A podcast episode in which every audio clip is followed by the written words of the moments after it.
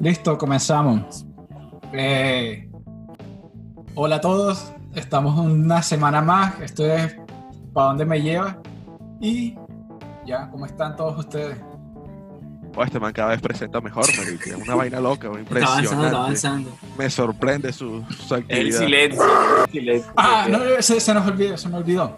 Eh, Ah, dale, pues. Las redes sociales.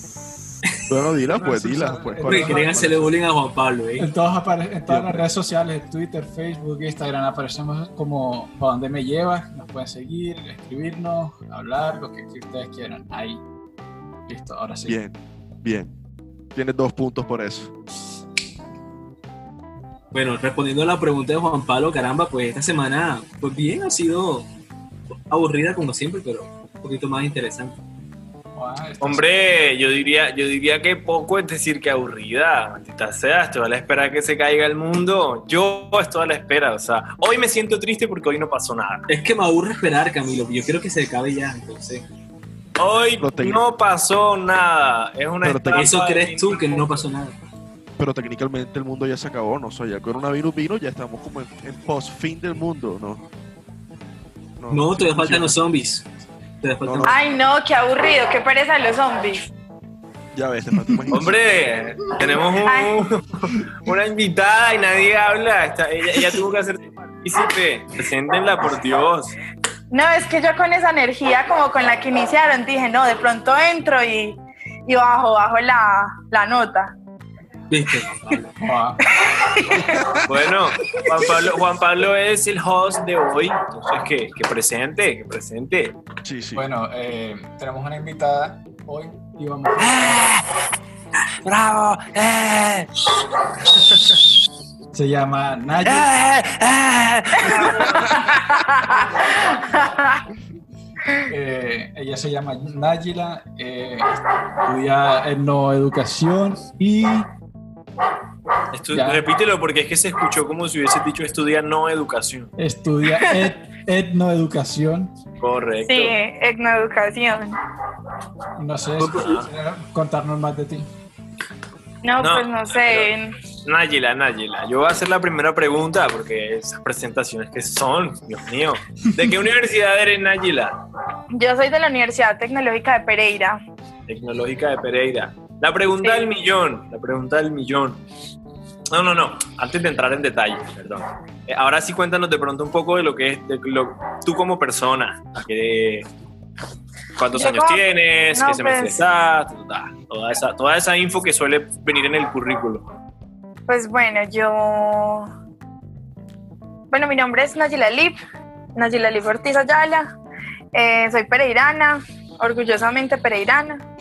Eh, Eh, estudio educación, voy en el semestre 11, son 12 semestres Dios mío. de carrera.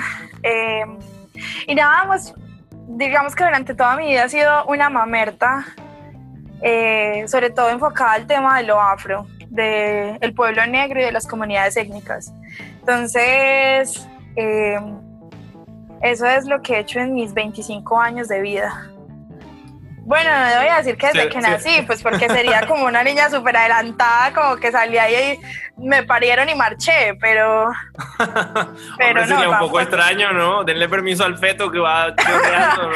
Dale, Pero... sería, no, pero sería como, eh, hasta sería un performance interesante. Oh. Pero lo malo es que me tocaría estar dentro de las marchas de los pro vida y yo soy más pro muerte. Ok. ¡Dale! Entramos así, qué fuerte. Pero bueno, Excelente. Antes de tocar, Vas. ese, ese, ese punto es algo que quiero que no olvides, ¿cierto? De pronto se me olvida. No, no lo- no lo olvido, no lo No, no, olvido. o sea, no, no, o sea, ahora, ¿no? De que, de que no olvidas que eres pro muerte, estoy seguro, ¿no? El punto es ahora, para que toquemos el tema justo en un ratico. o sea. Vale. A mí me gustaría hacer la primera pregunta y siento que es la pregunta, esa sí es la pregunta del millón, ¿no? Y básicamente en qué consiste el concepto de etnoeducación, o sea, a qué se debe esto, ya que anteriormente no lo veía tanto, por decirlo así, lo veía en uno que otro concepto, en uno que otra oportunidad, pero ahora lo hemos estado viendo mucho más. Este asunto de que, de que quiero, quiero citar a Goyo con su, con su, diciéndole a, no sé si tuvieron la oportunidad de ver a Carol G manifestándose. No, Todo se Real. la raza humana. Subió un puto, un puto, creo que fue un tweet, si no estoy Twitter, mal, sí. donde, donde tiene un puto, o sea, el perro no es puto ya, pero tiene un puto perro donde tiene un ojo negro y es blanco y, ay, por Dios, yo no entiendo cómo la gente es racista si yo tengo un perro que tiene negro y tiene blanco. O sea, yo Como los pandas, ya, como los No pandas. estás entendiendo esta mundo. Uy, no, Entonces- que uno ahí no sabe, uno ahí no sabe cómo ni siquiera cómo tomarlo, como si es la decadencia de la humanidad o es el inicio del show. No, es es como no, es que es- bueno, sí es Karol G total. Que Entonces, es, ahora- es, es, es como cuando a uno también le sucede mucho, digamos que en los diferentes pues no sé, opiniones como que le exige mucho a los artistas y sobre todo a los comerciales y luego resulta que pues a la final son artistas y son comerciales, ¿qué más se les puede pedir?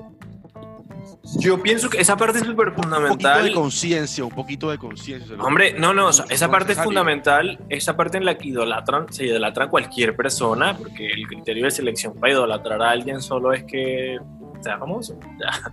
El punto Tenga es que de views en YouTube. eso, eso, no, porque, o sea, sí, sí, que sea famoso.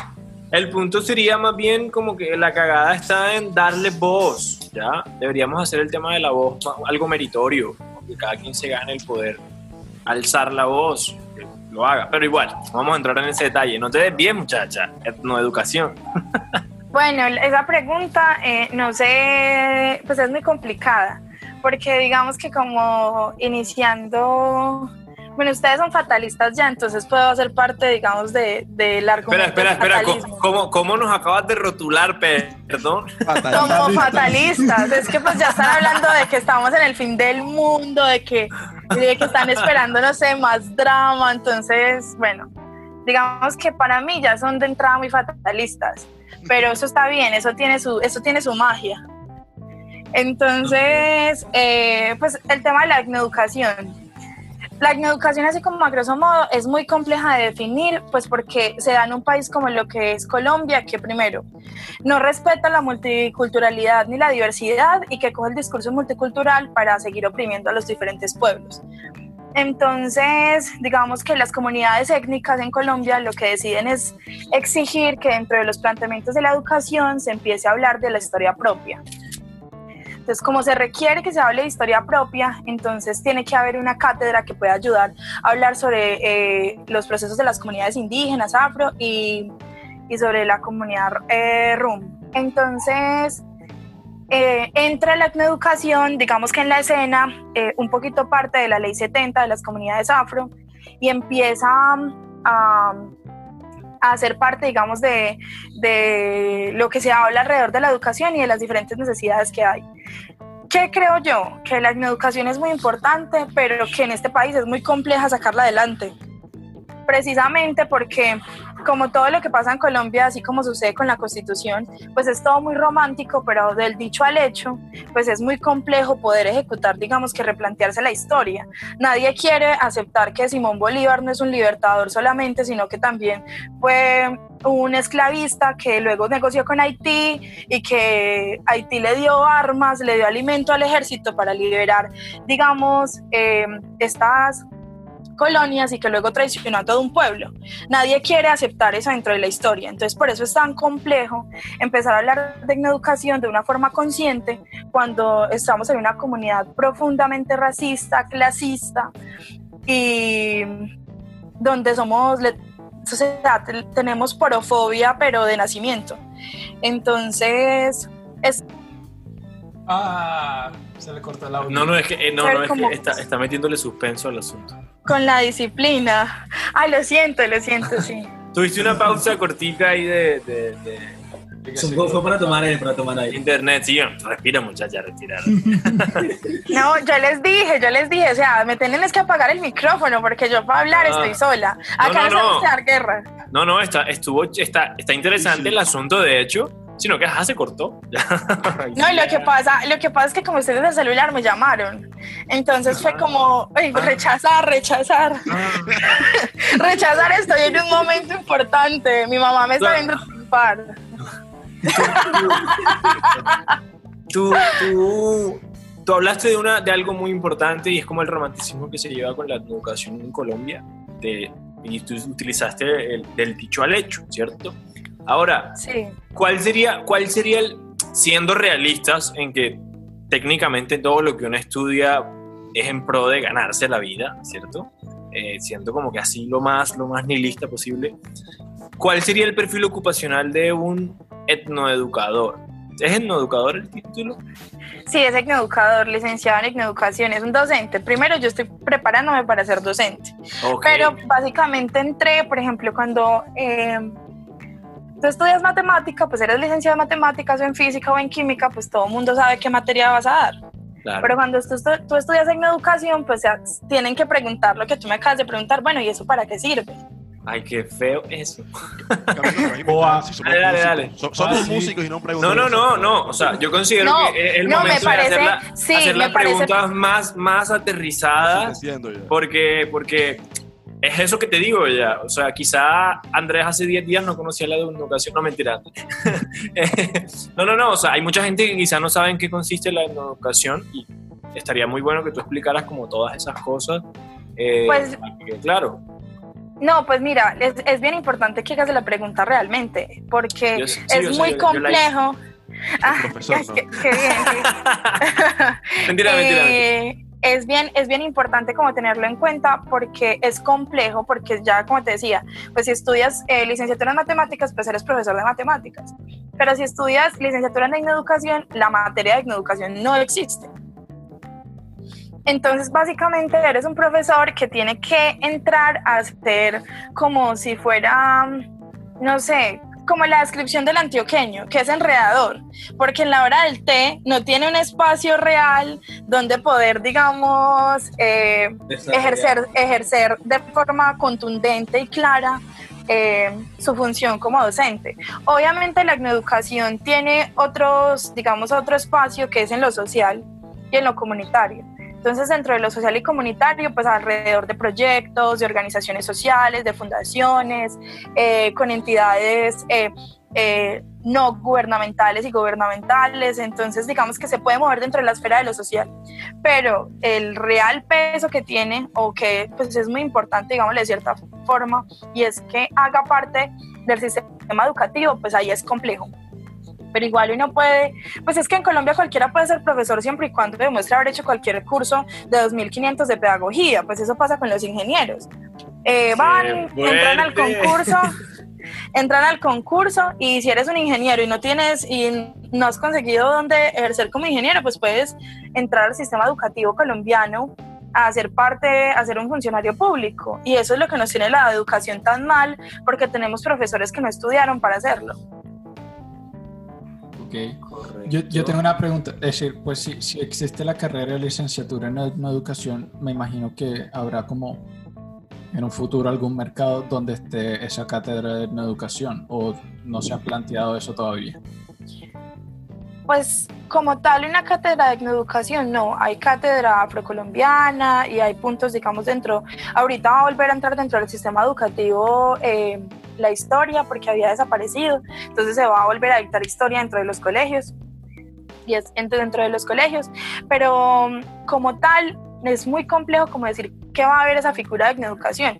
Eso es algo de lo que se debería luchar y por eso es tan necesario ese ser mamerto, porque es necesario que se dé, es muy necesario que se dé porque porque hay digamos que temas que se tienen que tratar y a partir de lo étnico es necesario comprenderlo.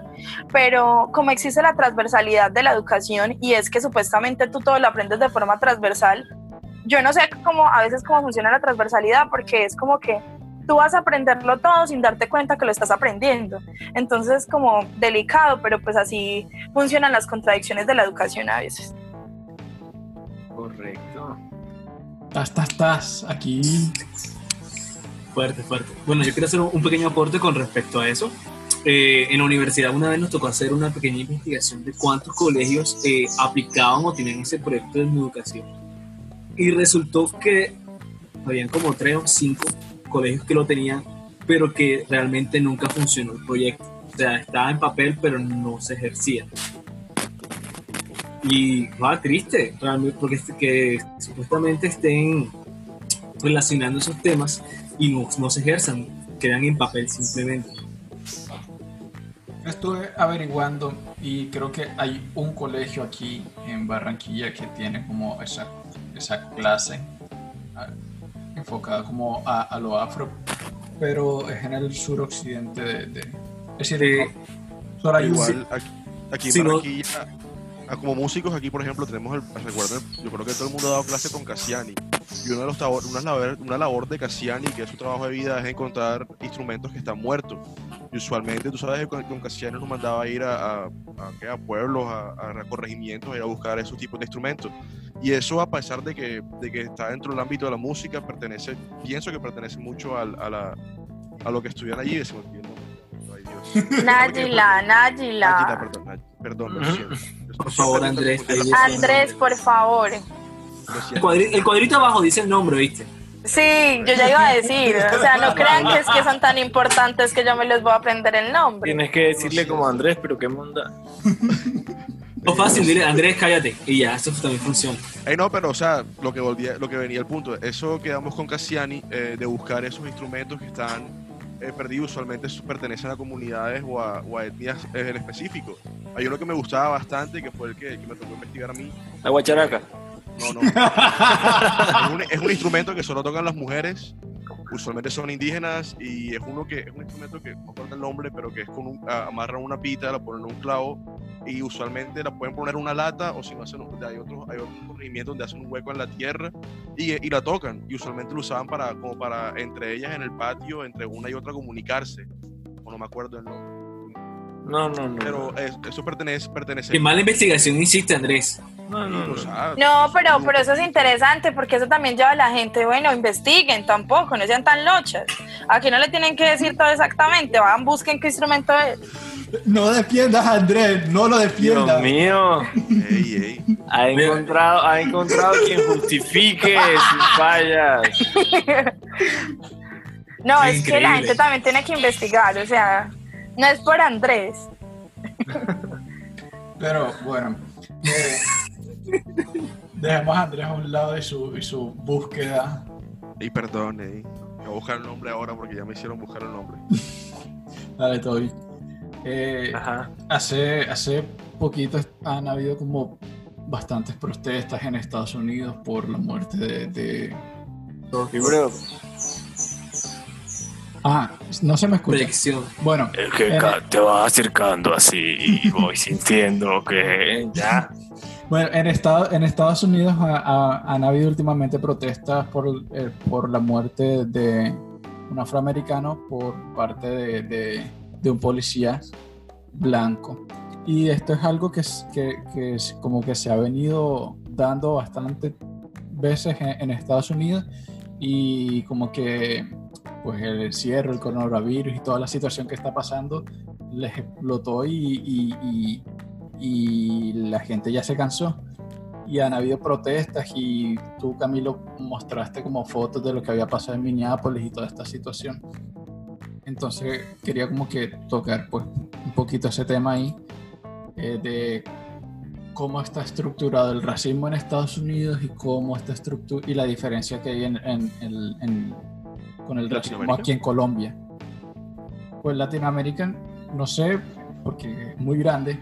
Colombia en general, como que estamos, vivimos en Colombia, entonces, entonces no sé si Nayila nos podría ayudar hablando como, cómo está si sabes cómo está estructurado el, el racismo en Estados Unidos. Pues es que el racismo tiene eh, algo muy particular. Y digamos que eh, desde un ejercicio como pedagógico hay que primero entender lo que es el racismo. Y el racismo es una estructura de poder.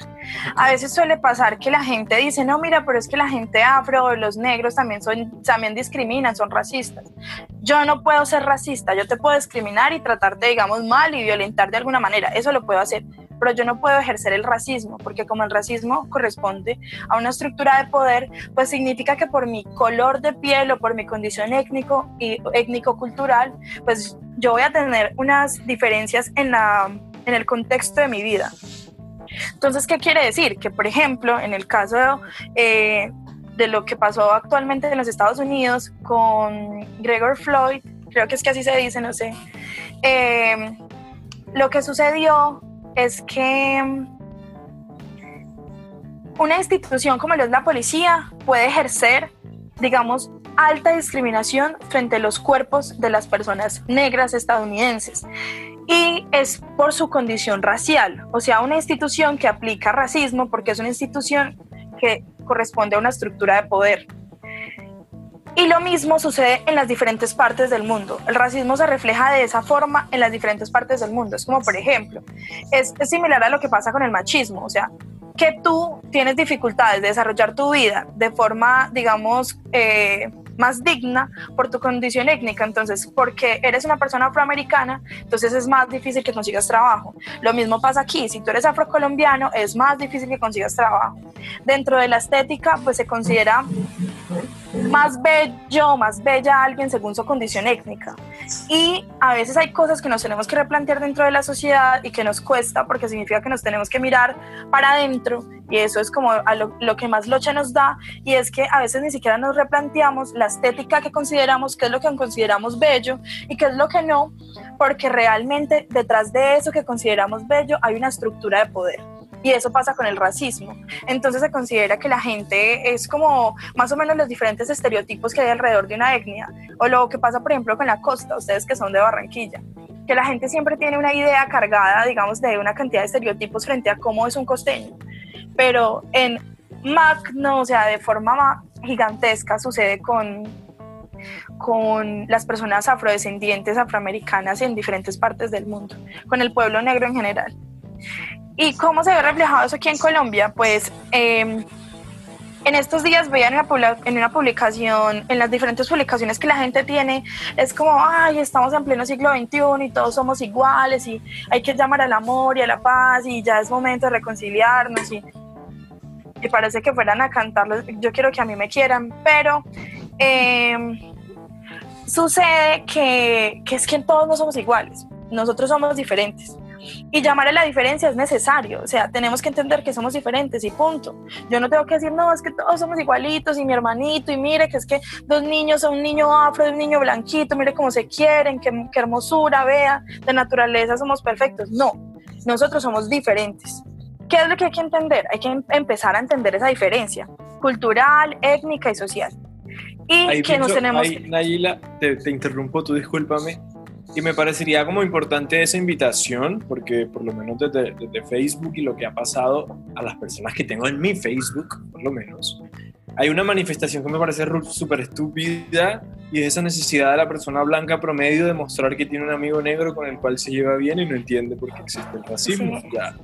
Es una manifestación re, re, estúpida porque, hombre, me estás mostrando que tienes un negro el, con el cual te sientes bien y me está señalando, no existe el racismo, pero yo tengo aquí a mi negro con el cual no tengo ningún problema porque el racismo no, es, no existe. O sea, es una mierda ya, porque al final lo que estás haciendo es señalizar, pero señalizar que a ti no te molesta el hecho de que sea negro. O sea, pero en realidad estás, estás resaltando algo que al final, si en realidad te diera tan igual como pretendes hacer ver, no estarías señalizando de alguna manera u otra. Ya. Pero entonces ese jueguito tonto que, con el que han venido ahora de, de de poner como decir, alcancé a ver hasta una persona que se pintó de negro, ya, se pintó la piel y te mostró la foto como en plan, eh, yo sería exactamente igual si fuera negro, maldita sea. ¿Qué comentario? No, es que es, que es total, o sea. Tus amigos son raros, ¿oíste? No, no, lo que dice Camilo es muy real, o sea. Es lo que le llaman blackface, que, ¿sabes? que se pintan la que Sí, blackface. No pero aquí en Colombia, aquí en, bueno, aquí en Barranquilla en particular, hay, hay un disfraz del carnaval que son los negritos y se pintan de negro. O sea, gente, ya, ya de por sí somos morenos, somos mulatos y, no, y, y, no, y, no, y nos ponemos de negro. Y, pero a mí algo que yo aquí no llamaría blackface, porque no sé, o sea. No porque es todo el cuerpo, porque es todo el cuerpo. No, no sería... solo por eso. Porque en parte podríamos Black body. Un hecho, un parte, un parte que ya viene, que ya viene un, un hecho cultural y de por sí me, o sea, no sé, yo siento que, que, que a pesar Pero entonces, pero lo que entonces dice, lo- Ve organizando tu idea, ve organizando tu idea. Eh, entonces, habría que, habría que entonces justificar el hecho de una acción solamente porque es cultural, porque entonces vamos a entrar a justificar las mierdas que pasan en la Guajira con la venta de mujeres y vamos a justificar la tauromaquia solo porque es cultural. Porque si Pero, nos vamos o sea, al concepto literal, literal de cultura, entran dentro de la definición de cultura. De ella que nos parezca ético o moral, es totalmente distinto. Ya. Yo, yo, o sea, yo no necesariamente nunca me he metido con ese disfraz, o nunca he tenido como una opinión así, pero entra dentro de lo mismo, o sea, si al final... por- o sea, tú sientes que es apropia, tú sientes que ese disfraz es apropiación. Están- estamos apropiándonos de algo con ese disfraz. No, Porque igual si lo- te das cuenta, lo- lo mucho- o sea, la- las personas que lo están haciendo igual pertenecen a la, pertenecen a la raza negra, porque muchos lo son. Y se, siempre se ponen el betún y siguen siendo más negros, pero yo no le veo que sea una apropiación, porque igual ya de por sí lo son. ¿O no? Joder, lo que pasa es que también, también viene un punto en el cual te ubicas dentro de la población afro, o sea, a mí, si nos juntamos con otras personas me pueden decir negro, pero yo no entro dentro de, dentro de la población afro, ya. Entonces, si yo me, yo me pinto todo el cuerpo de negro, sí estoy haciendo una apropiación cultural porque no es mi cultura. Ese es el punto. Y esas personas Es realmente es hacen que- parte de su cultura. Es que realmente, pues, digamos que ese tema es, es un tema de eh, que hay que hilarlo despacio. Porque No, hay no, que no, hilarlo no, despacio. No, no, no, Nayila, saca tu cuchillo y empieza. No, mentira. No, mira, hay que hilarlo despacio porque resulta que tú acabas de dar un argumento muy claro y es como, por ejemplo, lo que pasa con el Black Friday. A todo el mundo le parece genial que hay un Black Friday y que todo el mundo va y compre, que es una maravilla y que les parece espectacular porque hay rebajas. Pero resulta que el contexto histórico del que sale el Black Friday es de la venta de esclavos. Y era cuando habían algunos esclavos que estaban en promoción literal porque eh, tenían alguna enfermedad, porque está, eh, ya no podían, digamos, ejercer sus trabajos de la misma manera, entonces, pues luego se daban, digamos, en promociones o se subastaban, ¿no? Pero entonces, digamos que estaban en, rebaja, por decirlo. Ya. Y hasta el día de hoy eh, se sigue legitimando esa, digamos que esa forma de denunciar una promoción y el, digamos que la carga, que la carga que tiene eh, histórica pues es pesadísima. Es darte cuenta que todo el mundo está feliz de que llegue el Black Friday cuando es un momento histórico en el que miles de familias y de personas dentro de la historia, eh, ese, ese nombre significaba, ese, esa, esa anunciación significaba que iban a perder a sus familias o que a muchos los iban a matar porque ya no los vendían. Fuerte. Entonces, Ah, Ahí no, ahí no entraría de pronto un factor que es que tiene que ver de pronto con todo el aspecto del sistema comercial de la época en la que estemos, porque al No, no, final yo creo que el que día, de la, el, día de la, el día de la mujer es lo mismo, exactamente igual. Por o sea, eso, pero es que lo que pasa con el Día de la Mujer es que sucede que hay una comercialización, pero detrás de eso hay una legitimidad de la historia también. La gente sabe qué pasó en el Día de la Mujer, la gente no sabe qué pasó en el Black Friday, es como- la gente hay- no lo bueno. comprende. Hay un, dicho que Entonces- dice, hay un dicho que dice que la, que la historia, la, o sea, la historia la escriben los ganadores. Y así se puede, o sea, por ejemplo, en Estados Unidos, esa historia yo no la conocía. Pero gracias a una serie que se llama eh, Watchmen. Ah, Mi primo, mi primo está salando. Eh. Referencia, vamos, vamos con la bibliografía de Andrés. No, no, espérense. Una están net, escribiendo- Netflix-grafía. No, no, no, no, no. Hay una serie, hay una serie que se llama Watchmen que salió, una que sale, que salió en HBO y habla Ah, HBografía. Lo que sea, y, y habla de una matanza que hubo en Estados Unidos eh, de- Sí. a, una, a una población negra que le decían que era como el, era el, el Wall Street negro, así le decían, porque era una, una, una o sea, era, era un pueblo que era full bueno, que tenía, que tenía, o sea, que era bueno ya, un punto que era bueno. El punto es que llegó un poco de, de- de- del Ku Klux Klan ardido y comenzó a matar gente porque supuestamente eh, habían tocado a una, una mujer blanca y fue algo que, que lo ocultaron de la historia y esa serie eh, uno, uno creyó que, o sea, uno creía que era mentira eso que va a pasar cuando uno cuando se pusieron a buscar si es un hecho en verdad que existió. Y entonces alguien decidió quitar eso, borrar eso de la historia y hacer como si nunca hubiera pasado. La historia lo escriben los ganadores. Lo que ella está describiendo es algo que yo no, que yo no conocía. Tampoco sabía que Cristóbal, que, que Cristóbal Colón, que este eh, Simón Bolívar y había hecho ese pacto con Haití y después los había mandado a comer mierda. Eso son vainas que uno no sabe que debería estar escrito en alguna parte o, o- o que en una clase te lo enseñen ya, porque igual no todo tiene que ser bueno en una guerra. Uno sabe que las guerras pasan y obviamente van a pasar cosas malas y uno tiene que saber esas vainas. para saber cómo siempre tomar, cómo tomar, qué, decisiones tomar. Entonces, ahí hay un punto full fuerte.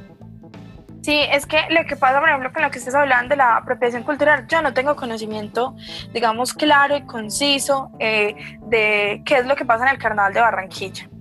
Pero el blackface tiene unas características puntuales y es que si el blackface está arraigado a unas personas, primero que no son afrodescendientes, y que están haciendo una mofa de lo que es ser una persona afro dentro de eh, exotizar sus rasgos, hacer su boca más grande, o sea, eh, exotizar toda, digamos, la condición eh, estética, fisiológica del cuerpo y aparte de todo mofarse de sus prácticas, su cultura y su forma de bailar. Si es una burla a la comunidad es blackface. Bien. Eso es lo que puntualmente lo caracteriza. ¿Y aquí vamos con lo de las prácticas culturales? Momento. La cultura... Vamos a hacer un corte porque se va a, acabar aquí y volvemos. a- Listo, stop. Dale, todo bien. Una pequeña pausa comercial y ya regresamos. Listo. ¿En qué quedamos? Señor, qué memoria. Que- Dile tú entonces en qué quedamos. Eh, algo Pues que- estábamos, estábamos hablando de la apropiación cultural, que- bien. que, que lo complejo que es como hablar del tema en términos de, de cómo se puede dar. Yo les digo, ahora ustedes habían dicho varios ejemplos de, por ejemplo, lo que pasaba con las mujeres en La Guajira o así, y realmente la cultura tiene cosas muy importantes, pero hay cosas que se deben replantear. Eh, y por ejemplo, hay algunas prácticas, como por ejemplo lo del tema de las mujeres, la em, diferentes prácticas culturales complejas. Ahorita hablaron de, del tema de, de la taurom- ¿cómo es? Tauromaquia, tauromaquia, de la tauromaquia. Entonces, eh, son cosas que sí nos debemos replantear y que no está mal. Igual la cultura es muy poderosa y, y tiene mucho que aportar, pero también pues está, tiene que estar también sometida a cambio. Sí, es verdad. Hay que estar sometido a cambio siempre. Eh, pero, ¿qué iba a decir? Ya no sé qué iba a decir. Eh, Yo, te- yo, yo, yo tengo, yo tengo una pregunta. Eh, las estructuras. Nosotros estuvimos hablando antes de, de- para, antes del Qué podcast. ansiedad me da este puta. Tú sabes que, la, tú sabes que él habla como maneja, lento. Ah. Él, él- él le coloca misterio al asunto ya. No, so- Atención y tal. Si fuera que solo fuera solo lento. Na- Nayeli- lag, marica. Ah, bueno, Nayeli y yo estuvimos hablando antes del podcast y te pregunté sobre las estructuras de, de racismo que hay en Estados Unidos y que hay en Colombia y que me decían que había diferencias entre las, que, las de Estados Unidos y las de aquí. Ah, habla un poquito más duro. Ok, que el- estábamos hablando antes del podcast que habían estructuras racistas en Estados Unidos y en Colombia y que eran totalmente diferentes. Entonces, Bien. no sé si No. me puedes... Eh, ay, oye, qué pena, es que vino el celador a preguntarme que es que por qué me tienen abandonada. Y entonces es muy triste que a uno el celador le diga eso porque uno no sabe si es que uno está de verdad muy solo o es peligroso. Eh, no, sobre lo de las estructuras de racismo. Tú me hiciste una pregunta muy interesante y fue cómo se podría extrapolar, digamos, el Ku Klux Klan en Colombia, por ejemplo, o cómo se podría ver eh, reflejadas las estructuras. Primero, hay que decir, Centro ¿Eh? Democrático. Centro Democrático. ah, Centro Democrático, sí, pero resulta que pasa algo bien particular y es que eh, pues es que Centro Democrático es lo mismo que las autodefensas. Entonces, eh, eh, de cierta forma, lo que sucede, digamos, extrapolando la realidad es primero, hay que entender que históricamente el pueblo negro, el pueblo afroamericano, eh, ha tenido que exigir desde las Black Panther, desde Malcolm X, incluso desde el mismísimo Martin Luther King, que eh, Angela Davis, bueno, las diferentes activistas fuertes que se dieron en términos de, de el proceso afroamericano, y es que realmente siempre se ha tenido que luchar con una estructura como la policial y el Ku Klux que han trabajado, digamos, de forma eh, eh, como que unida. Que hay que entender, digamos, de, de eso, es que dentro de las estructuras sociales pasa que dentro de lo público, digamos, del Estado, de las instituciones, siempre hay, digamos que la mano oculta detrás de eso. Y en el caso colombiano, pues pasa lo mismo. El Estado colombiano es profundamente corrupto, cínico, eh, violento, pero también tiene su propio brazo armado, más allá de lo militar, que es el paramilitar. Y el paramilitarismo colombiano es el que ha desterrado poblaciones y el que ha violentado el pueblo colombiano eh, de numerosas maneras, igual que el ejército, igual que las diferentes guerrillas. Pero los paramilitares tienen esa, digamos que esa característica especial y es que están, digamos, detrás de la institucionalidad. ¿Qué es lo que pasa, digamos, con eso? Y que es otra cosa de entender el racismo estructural en Colombia. Si tú coges el mapa de colombiano, yo le decía a Juan Pablo, coges el mapa de Colombia y lo pintas, digamos, mayoritariamente étnico, entonces las costas es donde vive mayoritariamente la gente eh, afrodescendiente pero también en las costas del país es donde está la mayor depresión económica, digamos, y, los, y, la, y la opresión social más fuerte. Entonces ahí es donde uno puede contrastar cómo esa discriminación racial y étnica se ve reflejada también en lo económico y en lo social. No quiere decir que a los campesinos no los violenten, no quiere decir que los mestizos no vivan esas realidades, pero las comunidades afroindígenas son las que históricamente han sido más violentadas y que han sido violentadas por estructuras como son las paramilitares. Fuerte. Acá tengo una pregunta. De pronto no tiene nada que ver, obviamente no va a tener nada que ver con esto, pero se dice que el primer, el primer, el, primer asentamiento afrocolombiano libre o de Latinoamérica es Palenque.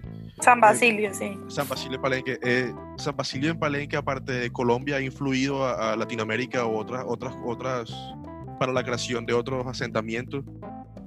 Pues San Basilio de Palenque tiene la característica es que fue el primer pueblo libre de Latinoamérica, no solo de Colombia. Sí. Entonces, claro que tiene una gran influencia, pero al mismo tiempo es una realidad como deprimente, porque San Basilio ahorita vive es del turismo y nada más, por decirlo de cierta forma, y teniendo claro que es un turismo muy distinto al turismo que conocemos dentro de las grandes estructuras turísticas que se dan alrededor del mundo. ¿Cuál es la gran, digamos que el gran poder que tiene San Basilio y es la preservación de su lengua? Eso es lo que hace que tenga una característica especial y que sea considerado pues em, como una comunidad con unas características específicas, su lenguaje. Es un ejemplo, claro que sí, pero también es una muestra de cómo lo que va en contravía de lo institucional siempre es oprimido.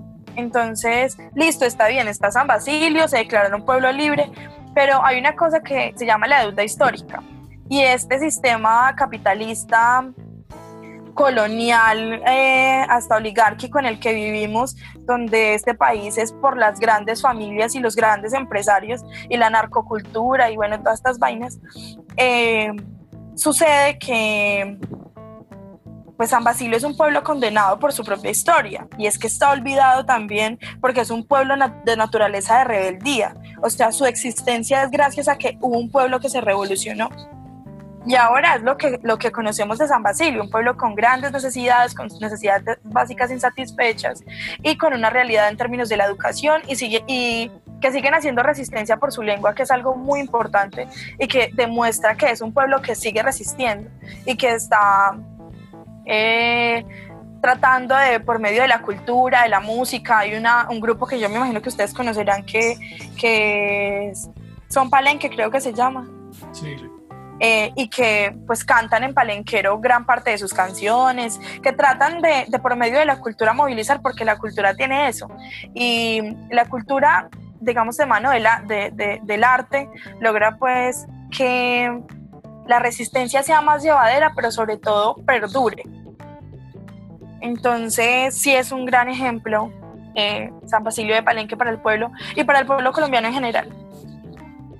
Eh, ahora que estás hablando como de las figuras de, de los afroamericanos en Estados Unidos, eh, no, sé, no se han notado muchas figuras afro en Colombia, si no sé si me hago entender, es decir, como que no, son, no han sido tan importantes eh, esas figuras como podría ser Malcolm X y Martin Luther King. Líderes sociales afro. Ajá, es decir, eh, ¿crees que debería visualizarse más a ese tipo de gente o cómo O sea, podría tal- ser tal vez-? Tal vez de pronto es en Colombia hay alguien así que tenga el mismo poder y haya y no y haya sido la historia le ha dejado morir. ¿Conoces a alguien así porque que, que tú sepas que haya sido fuerte, pero la historia lo dejó Es morir? decir, hasta, Colombia? hasta hace poco mm, yo sabía de que eh, eh, había un presidente, Colombia tuvo un presidente negro y que era de Sí. la costa, pero lo habían borrado de la historia. Es decir, hasta hace poquito lo, lo- lo volvieron a poner en, en el Palacio de Nariño con su eh, pintura y todo. Pero Sí. pues así como pues artistas musicales sí conozco, pero no. alguien no. que tenga el, el peso político. Sí, el presidente se llamaba Juan José Nieto. El que, el que tú dices que fue un presidente, eh, sí, afrocolombiano. ¿Qué es lo que sucede en Colombia? Digamos que eh, Colombia es un fenómeno bien interesante en términos latinoamericanos y lo que hace que aquí siempre eh, parezca que estamos como en una narconovela que pasa todos los días que matan a uno es porque pues es un país con una ca- característica profundamente fascista. O sea, nosotros vivimos en dictadura capitalista. ¿Y, qué, es lo que, qué es lo que pasa con este sistema? Pues que aquí seguramente debieron haber grandes personajes, pero que lo que sucedió es que los matan. Es así de sencillo. Aquí asesinan a las personas cuando empiezan a hacer procesos sociales. Y cuando empiezan a hacer procesos sociales que de verdad demuestran que están transformando comunidad.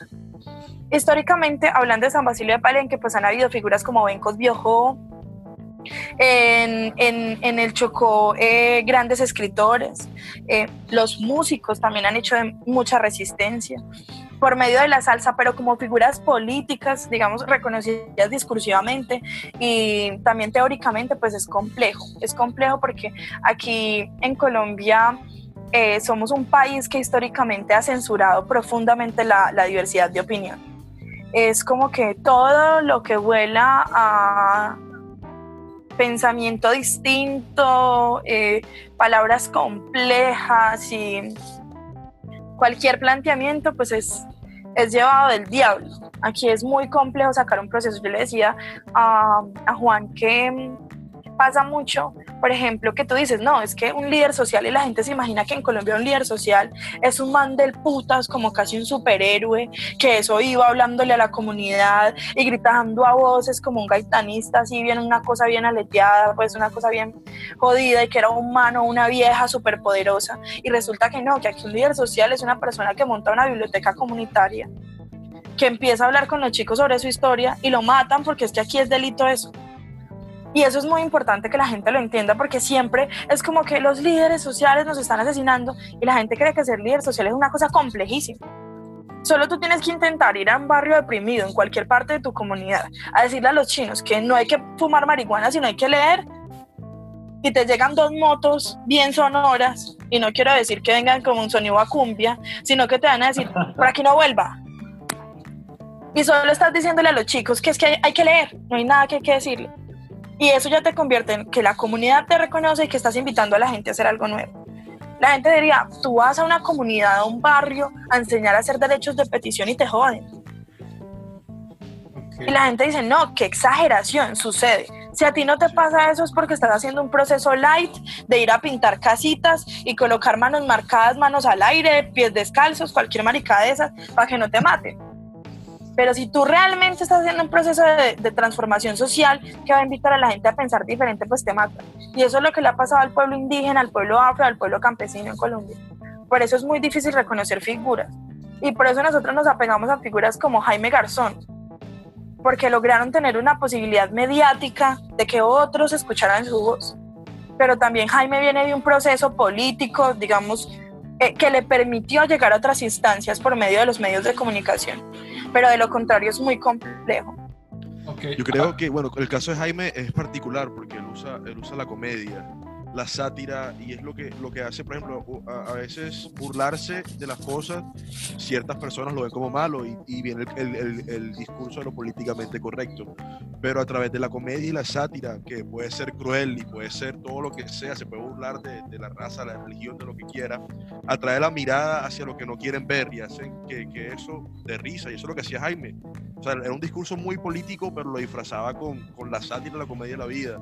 Sí, y pero también, personas- tam- también hay que entender qué es lo que se considera eh, ese humor y la sátira No, humorística no, con la intención. Porque ahora, últimamente, todo se ha disfrazado bajo el concepto de humor, ¿no? Eh, jugar, a, jugar a la idea de, de burlarnos del negro que no sabe leer. Ay, yo quiero un pupite como todos los demás. Cuando le preguntan al negro que en qué rama quiere estudiar. O sea, entonces, ja, ja, ja, nos reímos, es humor negro. Humor negro ni mierda, estás cayendo en un concepto full racista y aún así es- lo que hacemos es pensar en que es humor y ya estuvo. Entonces también hay que identificar qué es lo que se considera humor y qué no. Pero ese chiste, ese Me chiste encanta, no te- Camilo. Pero ese chiste no te, no te está llevando, no te está llevando a pensar en eso, a pensar en la gran disparidad que hay. Porque eso es lo que quiere el chiste. Bueno, obviamente hay personas que son unos malparidos y, y- y no saben. Abro persona. Hey, brother, brother, Andrés, es que no- Andrés. Yo sé, yo sé que usted dice que yo soy verga cuando hablo y yo le pongo putas extrañas y me río lo que sea. Pero en realidad, mi punto siempre es como que atrae. O sea, yo, tú sabes que yo, o sea, ponerme a defender mi- mis posturas son una maricada. Porque yo, yo no me considero una persona racista. Yo entiendo que, yo entiendo, para mí el valor principal es aprender que todos somos diferentes. Y que lo que nos hace iguales es que somos diferentes. Lo que nos hace iguales es que somos diferentes. Cada persona tiene una cualidad diferente, sea la que sea. Y esa cualidad nos hace la diferencia, pero somos iguales en que eso, en que somos unas putas personas diferentes y tenemos una puta comunidad. Y así yo no esté de acuerdo contigo, te puedo respetar, no te voy a dar un puto balazo en la cabeza. ¿Sí me entiendes? Yo te podré insultar y me podré reír de ti, pero no voy a, dejar y que, no, y que no vivas bien. Porque la gracia es que todos vivamos bien a partir de eso. Y yo opino que la gracia de la comedia es llevarnos a, a ver eso, a ver, a ver esas disparidades. Porque si no Jaime no hubiera hecho comedia, hubiera criado, hubiera hecho arenga siempre a diestra y siniestra. Porque la gente lo quería tanto, porque hacía chistes. El, el principal de él no era un zapatero sin dientes, todo feo, que hacía cule poque vaina. Es una humillación a los Es que- zapateros. pero no Es es que no, pero sí es que, pero es diablo. porque era una humillación, porque era una humillación a los zapateros. Hablemos de eso. persona puede, cualquiera persona puede decir no tiene dientes, está arrastrado, no sabe una verga, es cule Ven acá, o sea, es que- es que- habla. Es que la, es que la Ah, ahí sí no, ahí diferenciación, sí la diferenciación es Ahí a una ahí sí no, persona, o ahí- sea, ahí es está construyendo un personaje de un punto, o sea, no le está dando, no le está dando una cuali- cualidad diferente, o sea, hubiese sido totalmente irrelevante que el mismo zapatero fuera calvo, fuera, tuviera el cabello largo, tuviera, o sea, eso, eso termina siendo irrelevante él- porque a todos se nos cae el cabello, a todos se nos, se nos caen los dientes, a todos, El ah, medio se pintaba para el medio se pintaba para hacer para hacer ese para hacer ese, ese personaje. Él no él no iba todo con, con su color de piel normal. Entonces él estaba haciendo un pseudo blackface a pesar de que no era totalmente negro si se disfrazaba. Entonces ahí no, ahí sí cuenta, ahí sí lo valimos. O Ahí sea, lo que el pasa es que vale. no. O sea, ven acá. Es que básicamente se me escapa muchísimo la idea de pensar que es un blackface. Porque, hombre, todo- todos a la hora de interpretar un personaje se maquillan, sino que mierda, todo Hollywood estaría cayendo en un blackface constantemente. Ya, todos se no, maquillan eso pasa- dentro eso de en los eso. 50. Ya. Eso El punto 50. ahora, el punto ahora es pensar en que una de las cosas que tenía Jaime por la cual se le considera humor y de alguna manera se respeta el hecho que hace, hombre, es que está, está, está llevando a pensar que los zapateros son brutos.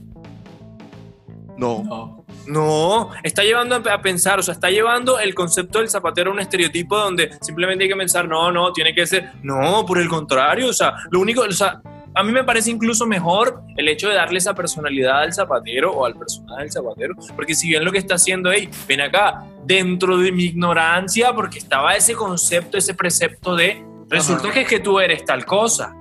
Pero es que no es ignorancia, porque entonces la ignorancia es ese punto en el cual yo te digo lo que te incomoda, pero es que no está cayendo, o sea, no está llevando absolutamente a nadie por debajo de lo que es.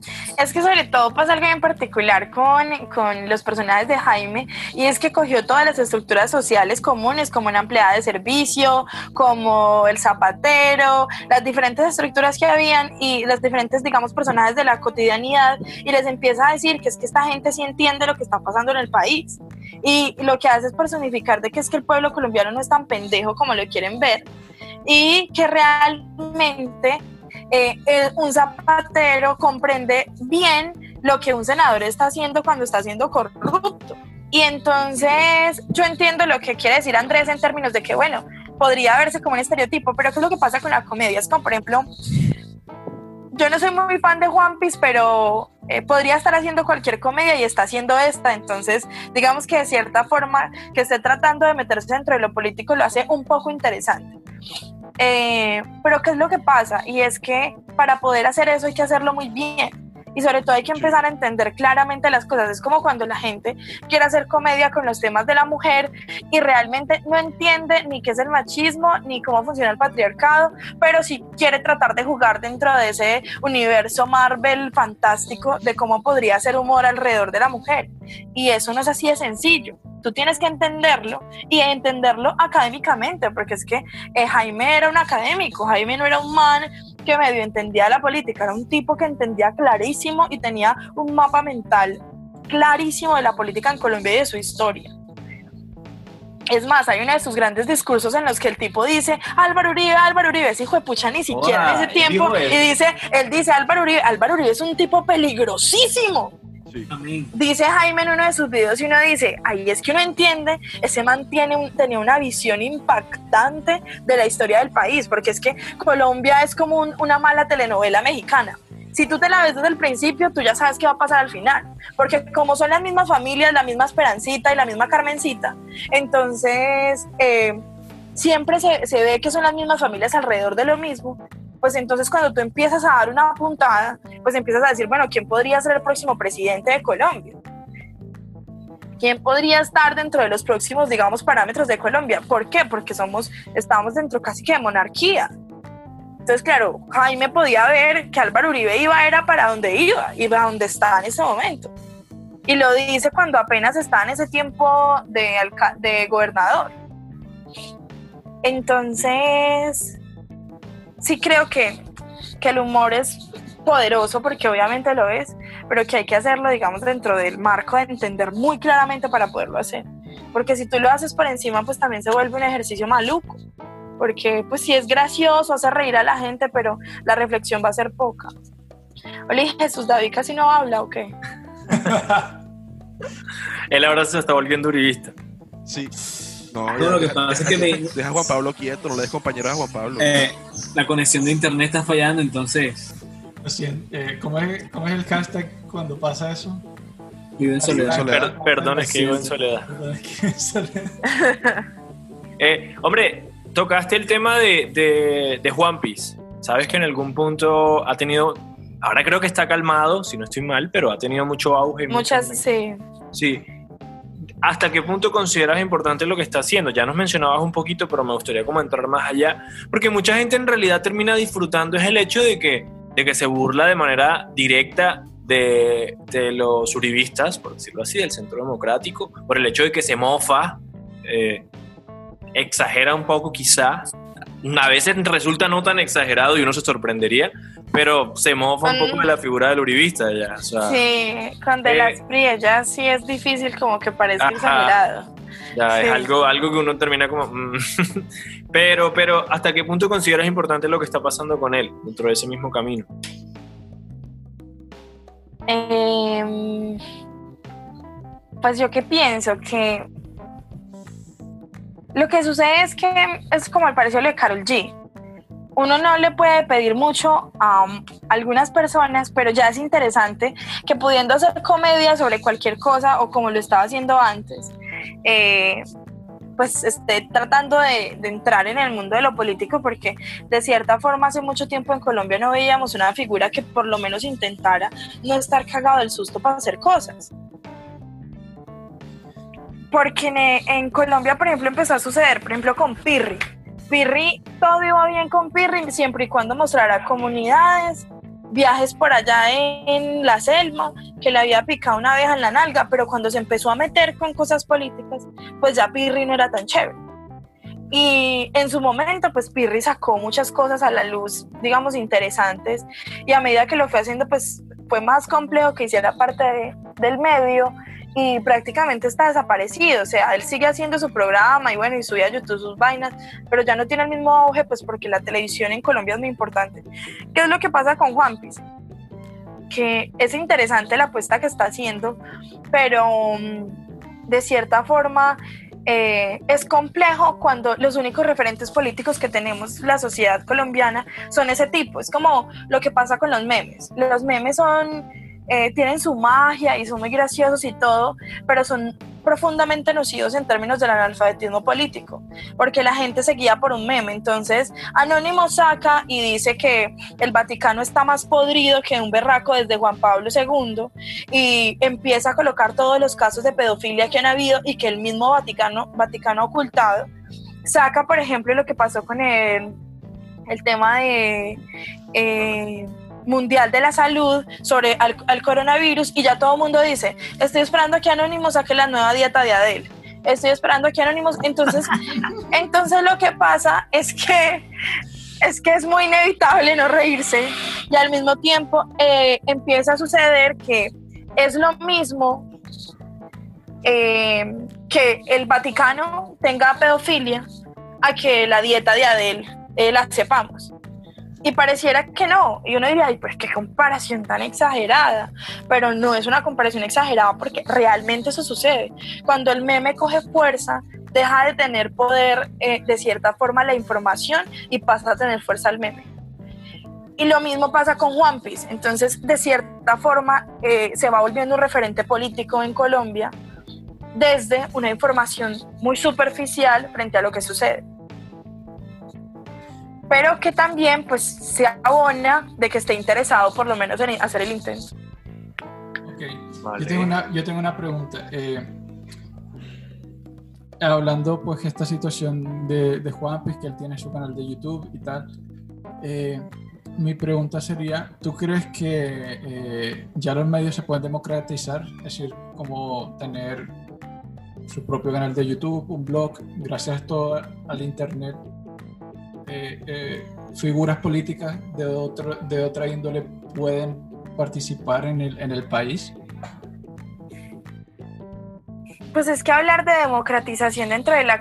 Ustedes hacen unas preguntas tan complicadas. normalmente, no somos así, ¿no? Hoy estamos intentando parecer... Eh, entonces... estamos intentando que el programa sea serio y tal. Sí, sí. Entonces, eh, democratizar la comunicación es muy complejo. Voy a coger un ejemplo así, digamos, eh, de mi cotidiano que me, que me sucedió. Digamos que uno diría, listo, todos necesitamos comer, todos necesitamos la papita y esa papita se compra con plata, o sea, con papel moneda. Y cuando tú empiezas a trabajar en los medios, pues lo, que mínimo, lo mínimo que esperas es que en algún momento eso te genere ingresos no tener tres trabajos al tiempo para poder hacer lo otro. Obvio hay gente como ustedes que les parcha el tema y lo hacen. Perdón, perdón, perdón. eso es discriminación, oíste. lo siento, es que yo los veo como tan jodidos y con ese nivel de sensibilidad. Es como que uno se espera todo menos que sean tan sensibles. Entonces. No, no, que hay que hacer eh, la famosa frase. ¿Pero qué ha pasado? ¿Qué, fue lo que dijo?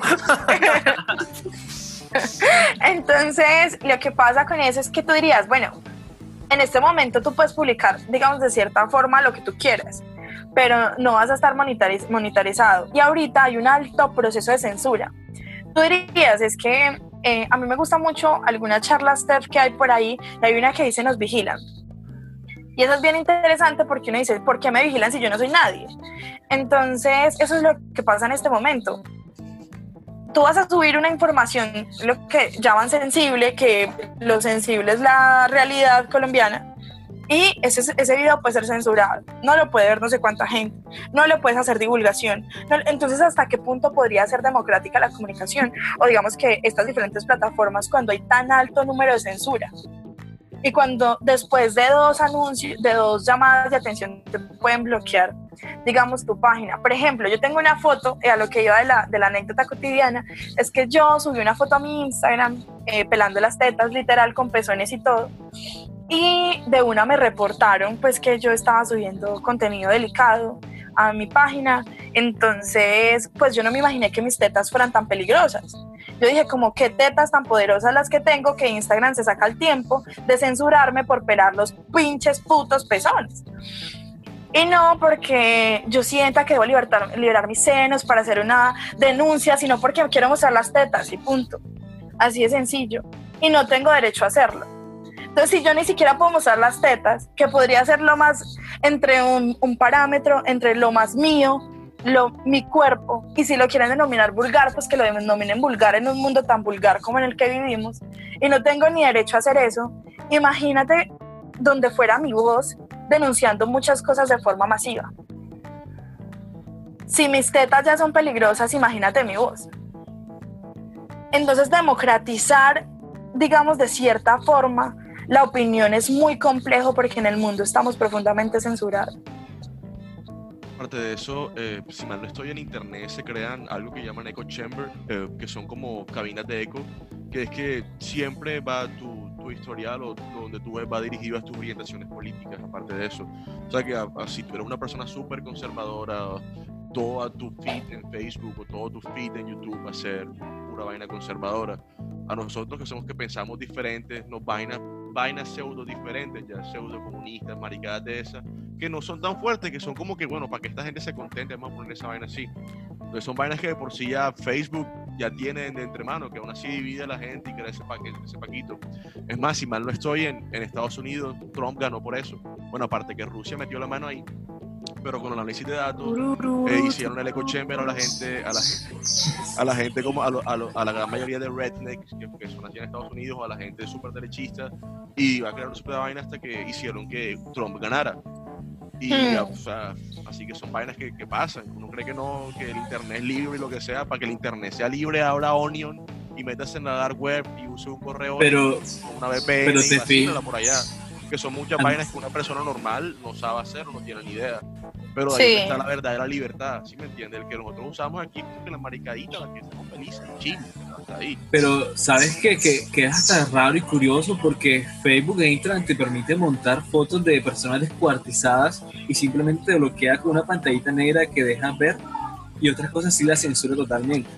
La sangre verde. Sí, es que literal, lo que sea violento y sangriento se, se permite. O sea, si tú montas un video y lo rotas por todo lado de gente picando con motosierra, que eso es la realidad colombiana, eso está chill, como dice Andrés. O sea, bien, no hay problema. Pero si tú montas y colocas en tu cuerpo o estás denunciando algo, eso es gravísimo. Porque es que matar es cotidiano.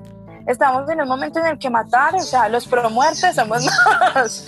Entonces, somos de la cultura promuerte narco paramilitar y entonces es normal. Nosotros tenemos interiorizado la violencia.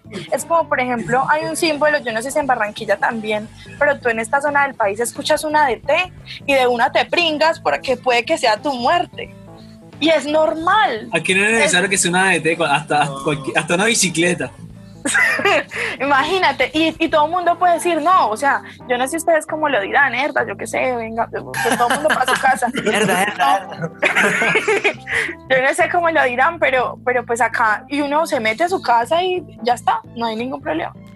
Para su casa y, ay, huepucha, y, y uno escucha que taque, taque, allá cayó, lo mataron, y uno sigue con su vida común y corriente, o sea, eso no le va a generar a uno ningún problema, no le va a dar pesadillas. Entonces esa es la diferencia entre tener una opinión crítica política construida a que uno vea pedazos de motosierra o por ejemplo a mí me impacta, a mí me impacta como la gente rota videos de suicidios y muestran cómo el tipo se tira y cómo estalla y todo el mundo, no, qué triste, que Dios lo proteja, pero lo comparten. O sea, es como, pobre muchacho, pobre de su familia, compartir. Es como, Dios mío, ¿cómo puede hacer uno una cosa de esas? Entonces es así, es muy complejo. Andrés dice cruel, pero él es el que Ey, no, pero es que en videos en no este puedo- grupo. Yo, no- yo no puedo ver. Andrés, qué delicado. Doble un moral. eso. le, dije como que, un ey, eso. ey, ey, Ey, ¿cómo que nunca pasó un video de ey, eso? marica, yo no puedo ver so, yo no puedo ver so, yo no puedo ver so porque vomito. Yo no, El yo no último video que yo vi de eso lo pasaste ¿Cuál? pero en- ¿Cuál video? pegándose un tiro. Y eso que no te sabe el cuento de enano.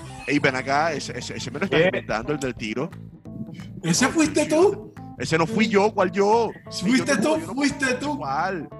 Ay, en fin, por Dios. Andrés ya está en un doble moral. Una pelea de espaditas aquí, ya va. Yo no sé.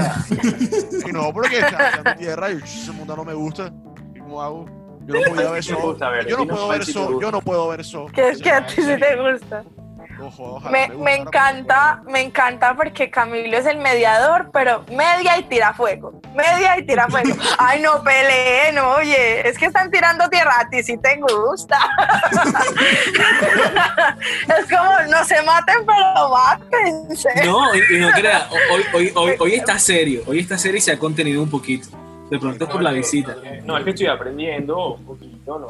Ahorita que ya me muevan agua, ya sí, todo cambia. Sí, sí, sí. sí, sí. Sí, Ah, estamos aprendiendo, estamos aprendiendo.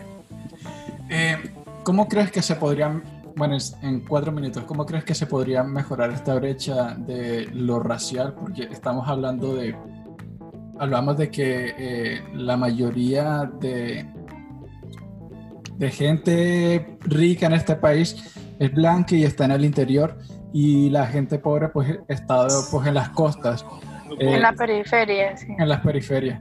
Eh, De soledad. ¿Cuál crees que tú, cuál crees tú que es el, el- la fuerza o el poder para cambiar esa, esa, esa cosa? Pues les, les puedo responder de dos formas, una corta y una un poquito más larga. la corta. pues. Eh, la corta es que hay que salir a hacer una revolución y quemarlo todo. Y la, y la larga es que, y que es la, digamos, más viable y que moralmente mucha gente podría entrarle y, digerir, y digerirla más fácil, es que se requiere que haya más divulgación primero de la realidad. Requerimos de verdad que la gente sepa lo que está pasando en el mundo y que cuando lo sepa lo entienda. Porque lo que sucede es que nos damos cuenta de mucha información, estamos en un estado que se llama satura, o sea, censura por saturación de información y que la gente lo entienda y eso requiere un proceso pedagógico de generaciones. O sea, eso no lo vamos a ver nosotros obviamente y seguramente eh, los que desciendan de, no sé, de los que quieran tener hijos, eh, no lo verán tampoco. Entonces, ¿qué es, ¿qué es lo que pasa ahí? Es que realmente necesitamos empezar a transformar muchas cosas y que puede sonar así como muy light y muy utópico y súper hippie pachamamerta, pero sí tenemos que empezar a replantearnos nosotros cosas. Es como yo no puedo exigirle a la sociedad que haga cosas que yo no estoy dispuesto a hacer. Cuando uno empieza a ser coherente, digamos mínimamente, con cómo entiende el país y cómo entiende su realidad y se empieza a interesar por su historia, por su descendencia, por preguntarle a sus abuelos si eran liberales o conservadores, que parece una maricada hoy en día, pero que realmente es una- un momento decisivo de lo que somos como sociedad colombiana, podemos tener más claridades frente a cómo vamos a vivir y, cómo lo estamos viviendo. O sea, definitivamente se requiere que tengamos una conciencia histórica real para que yo entienda que si el- las elecciones pasadas fue Duque y lo puso Uribe, entonces luego pasan otras elecciones y Uribe pone otro y vuelvo y voto por él, pues porque también hay corrupción, hay una maquinaria, se entiende muchas cosas, pero también hay mucho voto de opinión consciente que vuelve y vota por el mismo mal partido que nos robó. Entonces sí es necesario que la gente tenga una conciencia crítica y una conciencia histórica clara. Y eso solo se puede hacer por medio de la educación, la divulgación de la información y los actos cotidianos revolucionarios reales. O sea, yo no tengo que salir con una antorcha y a gritar arengas en la calle cuando luego llego a mi casa y reproduzco el sistema. O no estoy dispuesto o agacho la cabeza. Yo, por ejemplo, siempre invito a la gente de que en el colegio siempre nos pasaba que el profesor preguntaba, ¿quién entendió esto? Y todo el mundo, y nadie decía nada. Entonces el profesor seguía adelante. Eso es lo que nos pasa, porque realmente nadie entendió ni mierda. Pero nadie tiene la capacidad de decir, profe, yo no entendí desde dónde, desde el primer día de clase. Entonces se gradúa y uno es re malo y sigue siendo malísimo en la universidad. Y lo mismo nos pasa en el trabajo. Entonces tenemos un jefe de mierda que violenta nuestro puto contrato. Y nosotros decimos, no, es que uno no patea a la lonchera. Es que a la lonchera es a la que hay que patear si ahí dentro está el jefe. Entonces nosotros seguimos y seguimos agachando la cabeza. Y lo que pasa es que, pobre de nuestra cabeza, o sea, nosotros prácticamente nacimos con jiba y tenemos hijos jorobados, porque constantemente somos, pasamos de agache por todo. Entonces, en el momento en el que el miedo deja de ser nuestra bandera y empieza a ser la dignidad, yo pienso que podemos hablar de un pueblo que está más dispuesto a transformar su realidad. Palabra sabia. Con esta super frase nos vamos a un corte. Que voy a decir que. Ya, Tú, tú eres Explica-. Ah, Explica que bueno, ya volvimos de la pau- cagalera. Es cuando tienes diarrea. No, Ibas pero, baño, tienes pero, una cagalera. pero no me estaba sí. refiriendo.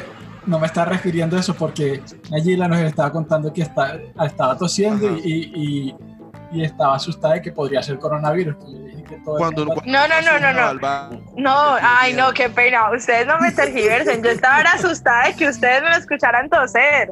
Porque me iban a tarbanear, no el coronavirus. Lo menos el coronavirus era la tarbanería donde yo estuviera aquí atacada de todos.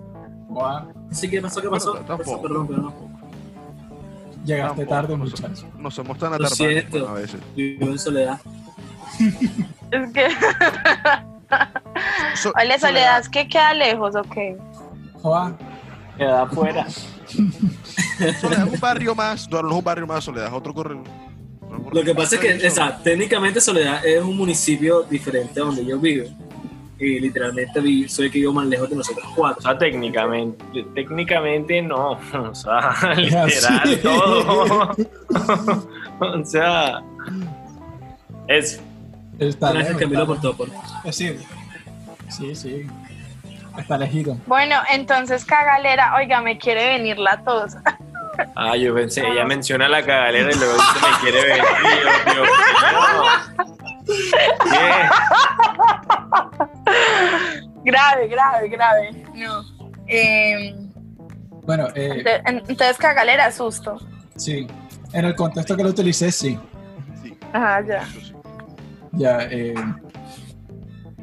¿Qué pasó? Bueno, ¿qué pasó? Hay espíritu donde camino. No, Costea, Juan los Pablo, costea. Coméntanos qué sigue el, el vaina de hoy. que- Coméntanos. Bueno, pillaron que Donald Trump estaba, estaba tirándole la mala a Twitter y hizo una ley y todo que tenía que era como era una vaina como Donald Trump versus las redes sociales. Marica, te diría que me sorprende, pero es Donald Trump, o sea, ¿qué bondad espera? ¿Qué, monda- qué bondad espera el mundo con ese presidente de Estados Unidos? Parece, parece de película. Que to- todo lo que haga es como si fuera una película, brother. Pero- literalmente parece sacado de los Simpsons, ¿sabes? Sí, como, No, como ¿cuál de los va- Simpsons? Sin puta, eso, afuera de los Simpsons, brother. Con la peluca. Creerle- No, pero es que, se pero es que eso es un showman. ¿Qué se le puede pedir a un showman? Que haga show. ¿Qué más se le puede. Era, era, yo creo que no Pero era una pregunta retórica, tan- Andrés. Ajá, no era tan literal. Pero igual, igual la responde, igual la responde. Ay, qué- Pregunta retórica, Me, me haga gusta, me gusta que la responda, me gusta, porque me siento parte. No, no, no, te sientes superior, di la verdad. No, no, no, no, no. ay. Pero bueno, Todos somos, todos somos un poquito egocéntricos, pero, pero hasta el punto de la superioridad, no. Ya ves, Camilo. Ya ves, Camilo. Vale. Ese, ese silencio Camilo, como, Camilo, como Camilo, Camilo refleja, Camilo refleja todo, todo así como No, no, no, no. que falta humildad, Camilo, no. Él es un No, personaje, él es un personaje aquí, pero por dentro, bueno, en las reuniones nos regaña, nos dice un montón de cosas, ¿no? Tú- Hombre, aquí también. No, pero me, pero me encanta porque este mundo se ha vuelto muy light. Entonces tú ya no puedes decirle nada a nadie. Es como que tú le dices a alguien, oye, que, que fue puta mala actitud y la gente es como, no, pero por favor, o sea, no lleguemos a esos extremos, que no sé qué. Y ya se ha vuelto que uno no le puede decir nada a nadie, nada. Entonces, oh, la cagaste. Eso está mal, o sea, maltratas, violentas al otro. Y si la cagó, ¿qué hijo de puta va a hacer uno si la cagó? Le dice la verdad. Pero como ahorita uno tiene que adornar todo, entonces uno tiene que decir, ay, me parece que lo hubieras podido hacer mejor, te falta dedicación. No, la cagaste y tenés que arreglarla. Ya, ¿cómo más se dice eso? Sí, eso no se dice de otra forma. sí, Cagarla con la estilo. cagarla con estilo. Andrés, la Sí. cagaste, ya, ya. Pero yo, la- yo la cago con estilo, o sea, yo vivo cagándola. Háblame del estilo. Sí, ah, Bueno. Yo, yo- estilo. yo disfruto, yo disfruto mi cagada, yo admito mi cagada, o sea, ya la cagué yo. Mira, Joder, tú no, Admito no la admites las Tú, tú jamás admites nada, Andrés. claro que sí. Joder, ¡Qué fuerte! Ahora digo porque nunca le doy la razón a ustedes, perdón. Porque tú nunca das razón de nada, aunque no tenga la razón. No, y entonces te pones así, pues puta, y voy a buscar y tal. Mierda. voy a buscar el computador. Lo que sea. No, y lo mejor es cuando no encuentras lo que está buscando. Hay, Pero- hay veces que he perdido, hay veces que he perdido, yo lo admito. No, pero, pero, pero ¿qué sería, qué sería de, digamos que de las diferentes conversaciones entre amigos, en, yo qué sé, si no existieran personajes que de verdad lo llevan a uno a preguntarse o por lo menos a dudar de lo que está diciendo, o que sea para que sea una pendejada o sea para que sea algo importante. Tiene que haber alguien que lo ponga a uno a dudar para confrontarlo o para lo que sea. En el momento en el que se acabe la posibilidad de confrontar y de debatir, se acabó la humanidad. Si ven, si ven.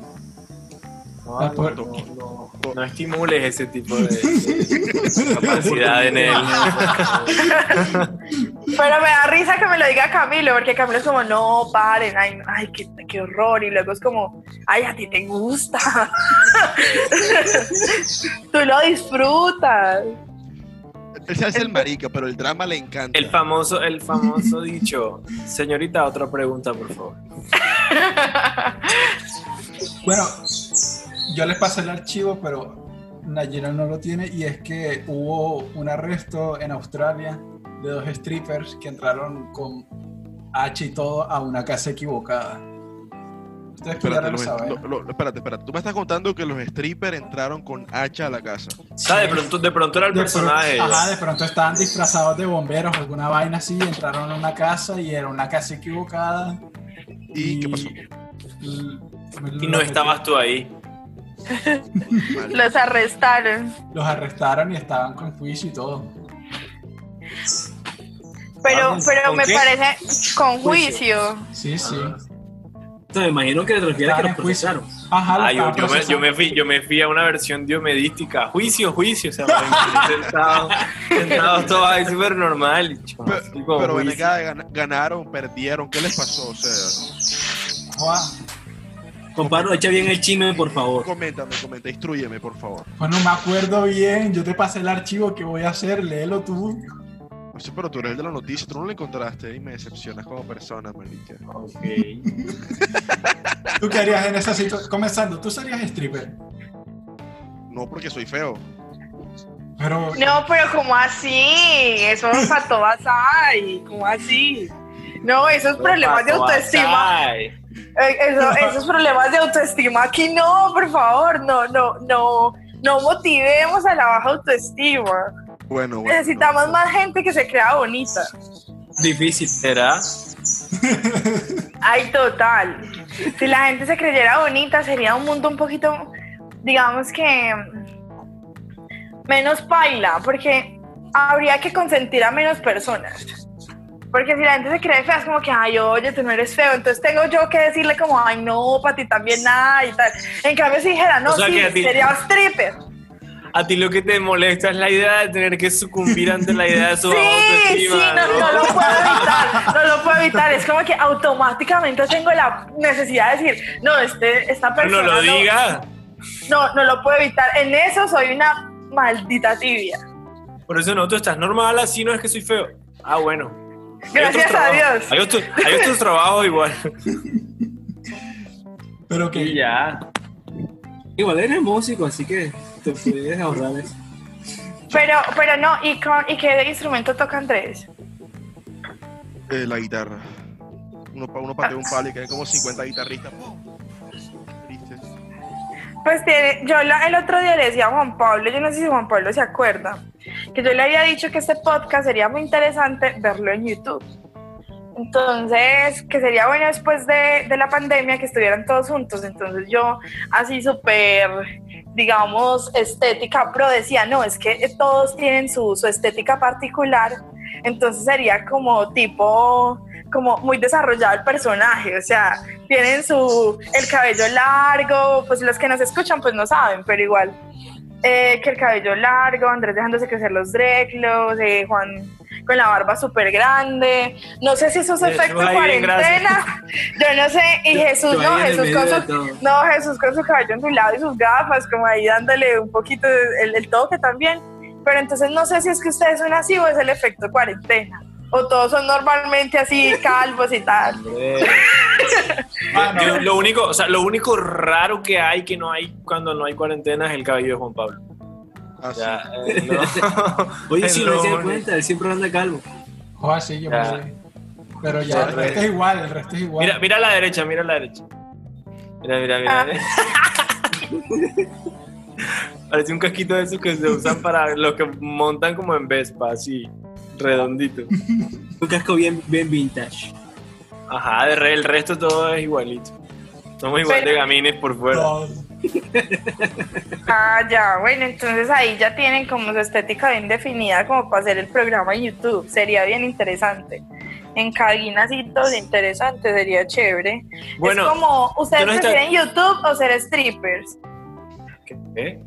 Ah, Repite la pregunta, por favor. sí, sí. Que si ustedes prefieren YouTube, o sea, decir como youtubers y el cuento y dar cara, o por ejemplo, eh, eh, también ganarían dinero como strippers, como ese era el tema, es como O que sea, también si fueran un En equipo... YouTube se gana de- dinero. Bueno, en YouTube se gana dinero, de pronto pueden ganar dinero ustedes, que van a saber? O sea, cuatro barranquilleros hablando de todo lo que Ya. se les ocurre. Las cagado. Ay, hay alguien que no es de Barranquilla. Ay, lo siento, qué pena con esos regionalismos, sorry. Lo que, pasa, lo que pasa es que Camilo no hace yo. parte del continente. Así que Ay, ¿de dónde es Camilo? Yo soy de San Andrés. De San Andrés y Providencia. Ah, ole, qué interesante que sea de San Andrés. Nadie se acuerda que San Andrés es de Colombia.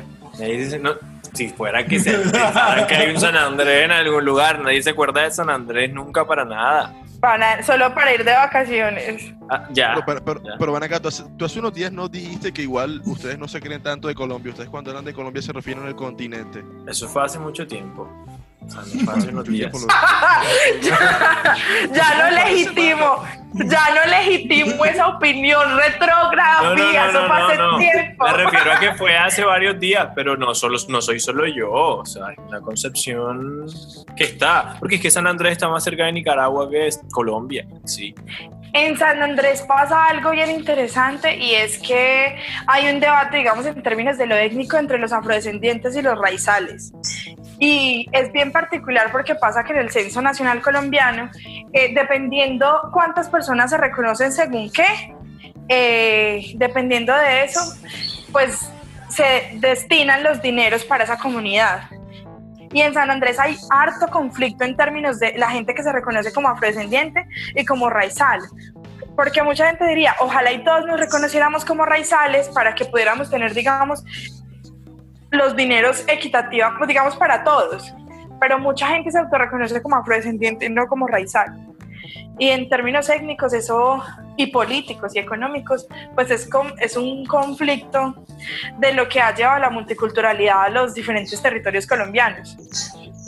Porque, por ejemplo, el pueblo, la nación indígena es considerada que todos son indígenas y que hay diferentes pueblos dentro de eso. Y en Colombia no pasa eso con las comunidades afro. Está afro, palenquero, raizal y negro. Pero no está unificado en un solo pueblo. Y San Andrés es una muestra de eso. Bueno. Es- eh, Y el San Andresano se fue. eso no lo sabe. Bueno, eso no lo sabía. Es que él no pudo- él sintió tanta la presión que, que salió huyendo. Entonces, Como que, uy, marica, marica, ¿qué está pasando aquí? ¡Buah! aquí me está dando palo, yo mejor me voy. Estás, estás, estás. Jesús, tú serías stripper. De Ah, pronto ¿cómo puede ser. Yo, Una máscara y fuera. yo me animaría No. si, si supiera bailar como Magic Mike. ¿Ustedes han visto la película Magic Mike? No, ¿Nada? no. Tú, Nayela, ¿te has visto la película? Yo sí me la he visto, total, me la he visto, claro. Es como que el man tiene que tener un desgonce en la cadera y estar como dispuesto a resbalarse en cualquier líquido. Como que si uno tiene desgonce y está dispuesto a, a resbalarse, eh, tiene futuro. Pero ven acá, ser stripper no es más cuestión de actitud.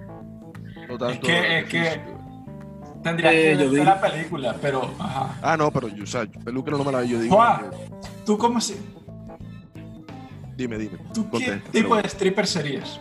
Es decir, ¿qué, te- qué, qué show te imaginarías hacer? Deja de pensar. ¿Qué show me imagino esto? Porque te voy a decir, en la segunda película de, de Magic Mike aparece este Donald. Aprovecho, aprovecho el rasta, aprovecho, aprovecho un toque, un toque jamaiquino, me pongo, me pongo, me pongo un stripper rasta.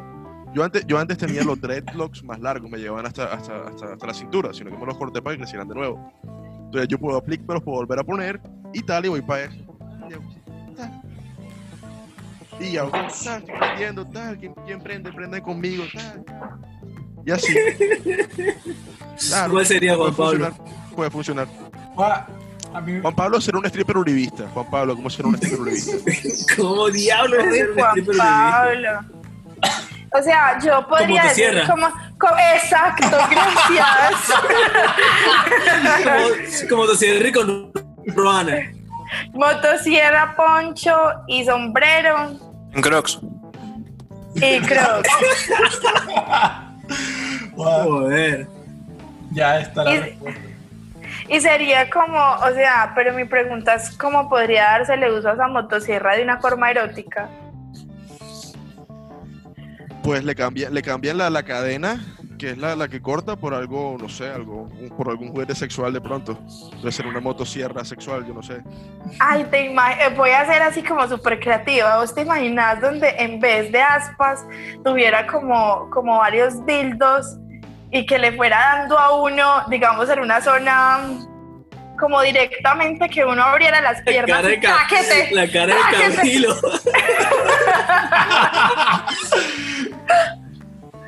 Que fuera como eso- que le pasara, o podría ser lenguas vibradoras. Sería Esto me- como las viejas abriendo las piernas y tran, tran, tran, tran.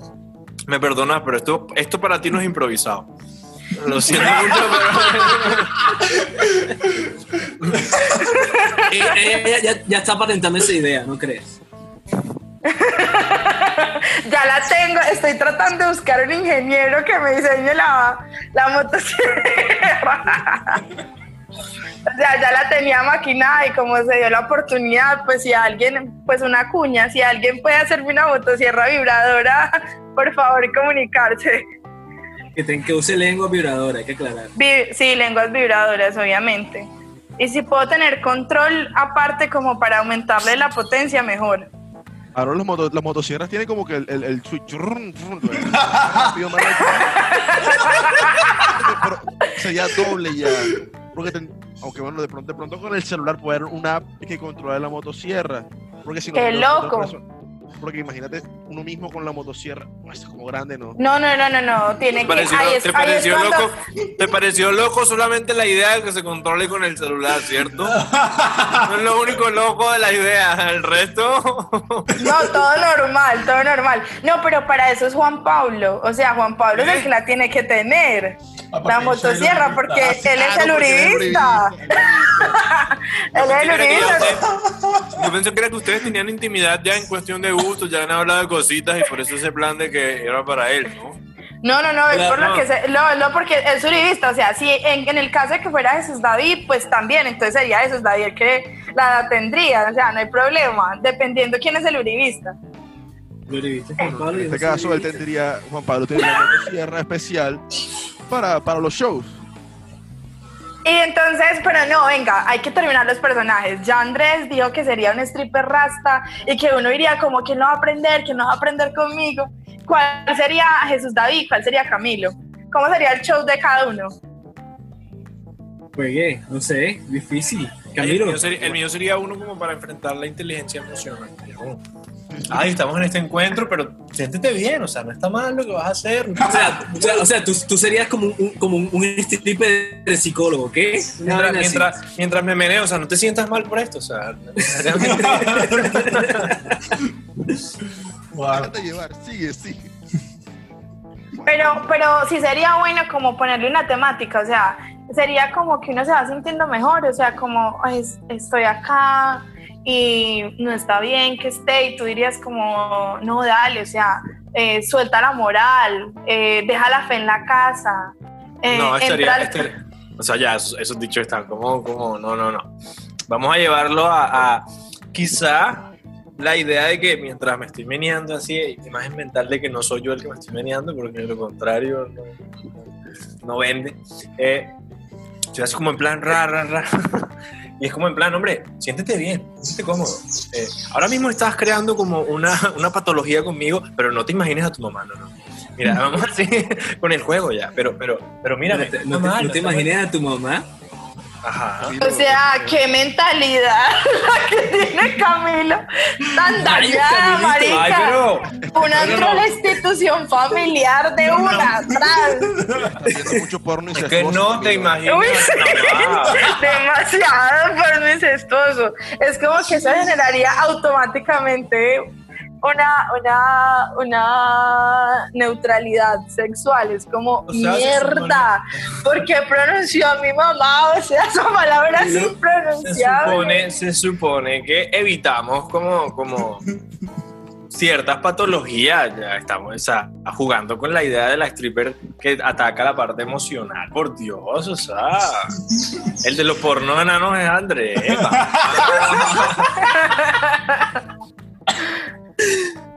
Hércules.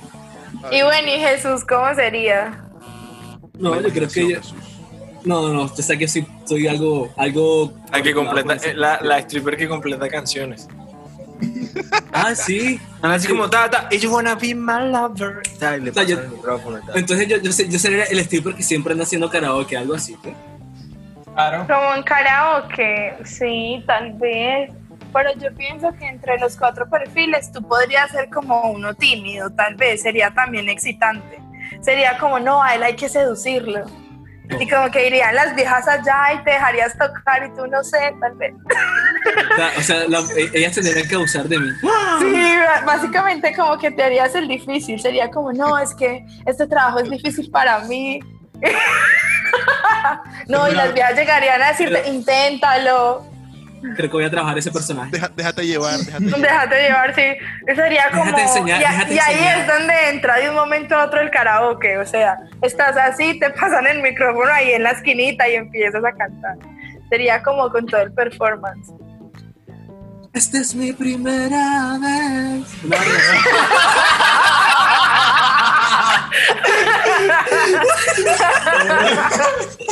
Lo siento por mi canción que me acordé en el momento. Le diste, le diste la canción que era. Perfecta, perfecta para el perfil. Claro. Esa es la canción. Me encanta. ¿Y tú Quiero qué, que invitarlo más de seguido, ya me agrada. qué stripper serías? ¿Qué tipo de stripper? Yo. No sé, yo sería como la típica stripper que no me gustaría dejar nada a la imaginación. Sería como, porque tendría que ser como parecido a mi perfil real. Y yo me siento más cómoda desnuda que con ropa. Entonces me gustaría como que fuera la inversa, como que en vez de salir a desnudarme, me vistiera. Sería como que ir recogiendo los calzones, las tangas, los brasieres, O sea, la camisa, como- la falda. Como una, como una stripper eh, pulse, eh, Reversa. arma todo, algo así. Sí, Sí, como arma, sí, como que cada quien tiene una parte de mi ropa y como, ay, póngame el brasiero, yo qué sé, cómo sería, como que me, me vestirían en el público. Pero entonces no, ya no sería como ropa normal, podrían ser de pronto otro tipo de, de ¿cómo serían? accesorios o cosas así. Sí, tendría que ser cosas más creativas, como vainas así como que motiven. Es como a mí siempre me ha rayado como cosas en los pezones, como, no sé, tipo, yo que, no, no sé, voy a sonar como súper sádica. Pero rayar bien o rayar mal. No, Como- rayar, como, no. como mini motosierras pegadas. eh, No, no, no, no. Estaba pensando, estaba pensando como tipo algo parecido a los ganchitos de la ropa. ¿ves? Ok. Pinzas. Sí, ay, gracias, me encanta. Pinzas. sí, sería algo más o menos así. Pero no sé, tendría que desarrollar mejor mi personaje. Moral. Moral. Eh, Bueno, Juan Pablo, coméntame, ¿qué más tienes para contarnos? ¿Qué pasó esta semana? Instruyenos.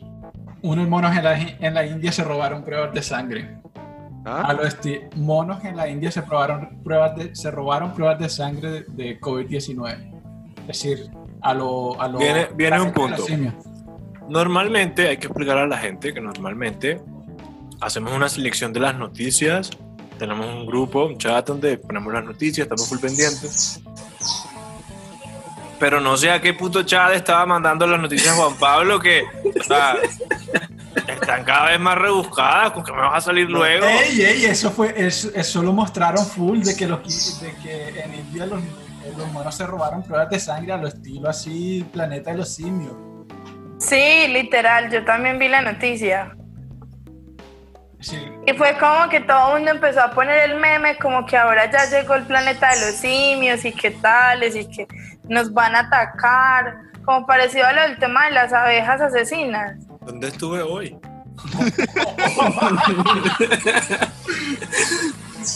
Ah, yo, yo quejándome que porque el 2 de junio estaba aburrido. Guau. Es- es Que no había pasado nada interesante hoy. Y se robaron unos simios unas pruebas. Eso es muy delicado, la verdad.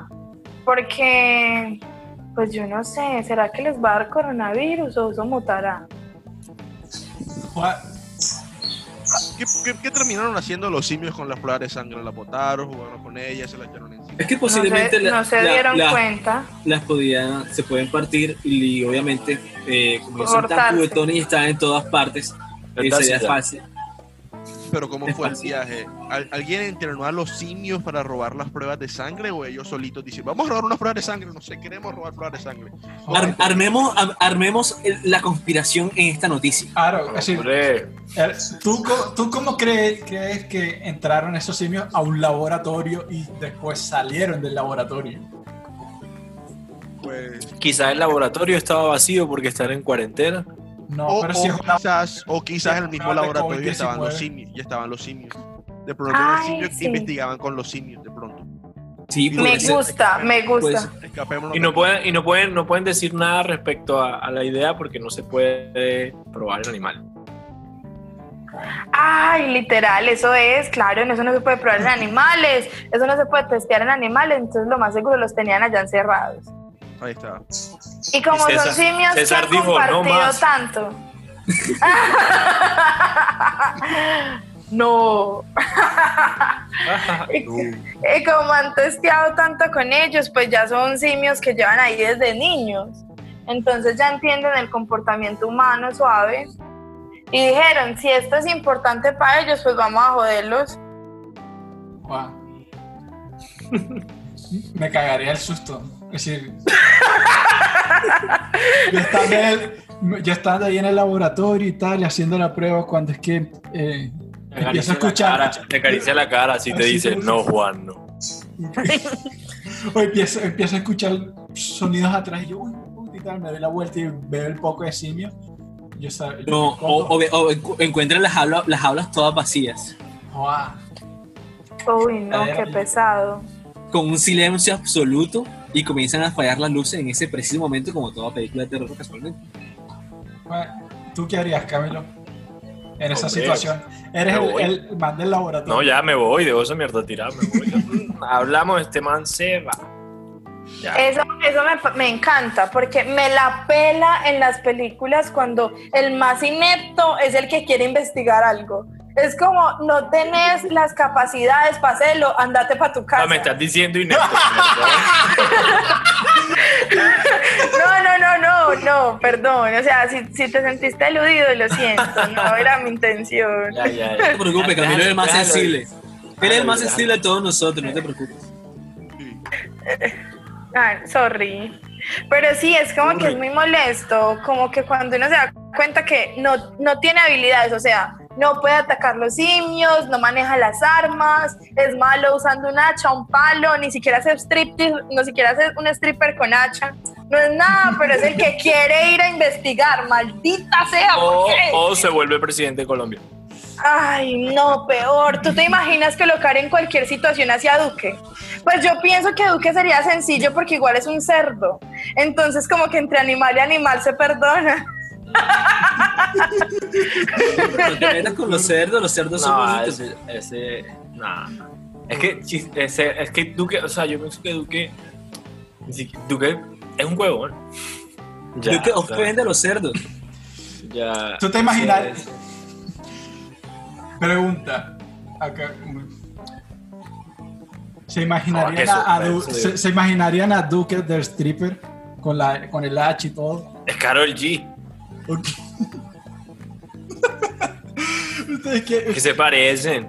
No, creo me acaban de Bueno, perturbado la- con, la- con- la- con la- esas Que se parecen, es que se parecen. Si fuera que me lo estuviera inventando, se parece. Bueno, se bueno. parece Karol G. Un, un minuto con un famoso ahora. ¿Ustedes qué, qué le dirían a Duque vestido de stripper en, el- en un supermercado? En la fila del supermercado. La vaina está dura. Todo, todo depende, todo depende de si tiene tanga. Si tiene Si tanga, es ¿qué le en diría? tanga, si es en tanga es más complejo, porque yo quisiera pues insultarlo, digamos que ideológica y políticamente como Mamerta, como, o sea, porque fue putas aceptó meterse a la presidencia si usted no entiende ni mierda, pero seguramente la tanga me desconcentraría y le diría, con ese culo tan feo, ¿por qué nos insulta de esta manera?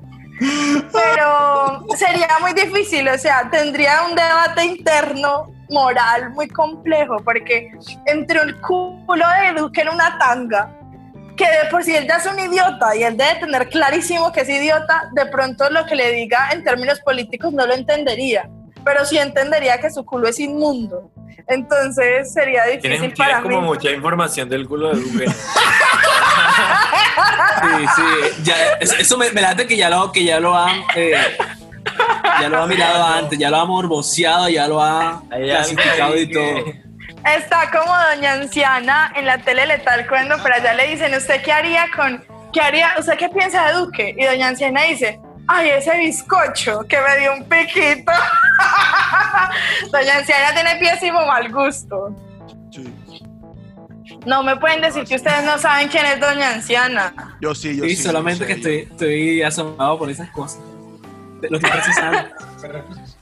Sí, esas cosas pasan. Hay viejitas que sexy, le, eh, que, que sexy les parece Duque. No, mentiras, que Duque les parece sexy. ¿Será que, que el puesto de presidente les parece, les parece sexy? Ya no importa quién está allá arriba. De pronto el poder, el poder les parece sexy. El poder le ¿cuál parece poder. No, pues eso, gracias. El que lo dijo, gracias. No sé, no, no vi en la pantalla quién fue. Eh, Pero ¿cuál yo- poder? Sí. Yo pienso O sea, que. el que- pseudopoder que tienen, ya el, el pseudopoder que proclama un Lo que pasa es que yo pienso que de todos los presidentes. Ah, yo creo que Maduro luce más como presidente. Man. O sea, Sí, tú ves a Maduro sentado en su silla y no sé qué, y en su ah, ya, ya, ya. Porque tiene como una costumbre muy rara y es que se arquea para hablar. Ya. O sea, no sé si tendrá que ver con que le gusta la idea de apoyar los hombros, yo, lo- los codos, yo no sé, pero se arquea siempre como para hablar. Y él está así hablando. ¡Ey, con lo mismo mamá huevo! ¡Ey, mira, no sé qué! Ahí está, ahí está con César. ¡Ey, se ve mucho más presidente! Tú ves a Duque sentado y parecía el gordito que no lo dejaban salir a jugar y cuando lo dejaban se, llovía y la gente se entraba. O sea, se estaba, como en plan, ah, o sea, póngase lo que se ponga. O sea, se ha puesto traje para subir en helicóptero, se ha puesto traje de cuanta caga y se ve igual. Se ve igual, o sea, tú lo ves y es el que arquea, ya, es el que arquea. Ey, va, Rey, siempre me mandaba a ver o- qué o- o- amigo. ahorita, ahorita se lleva la pelota y Colombia a la mierda. ¿Ah? O sea, ahorita se lleva la pelota y Colombia a la mierda. Sí, ese es el que, el que, el que se lleva el balón. ¿Tú, tú qué le Por eso es que juega. ¿Qué le diría a Duque en tanga? Para ver. Ay, me- No, eh, vestido de stripper. De stripper, lo de la tanga. Lo de Targa, lo de Targa Aunque- fue, un- fue aunque una fantasía sexual de Nayila.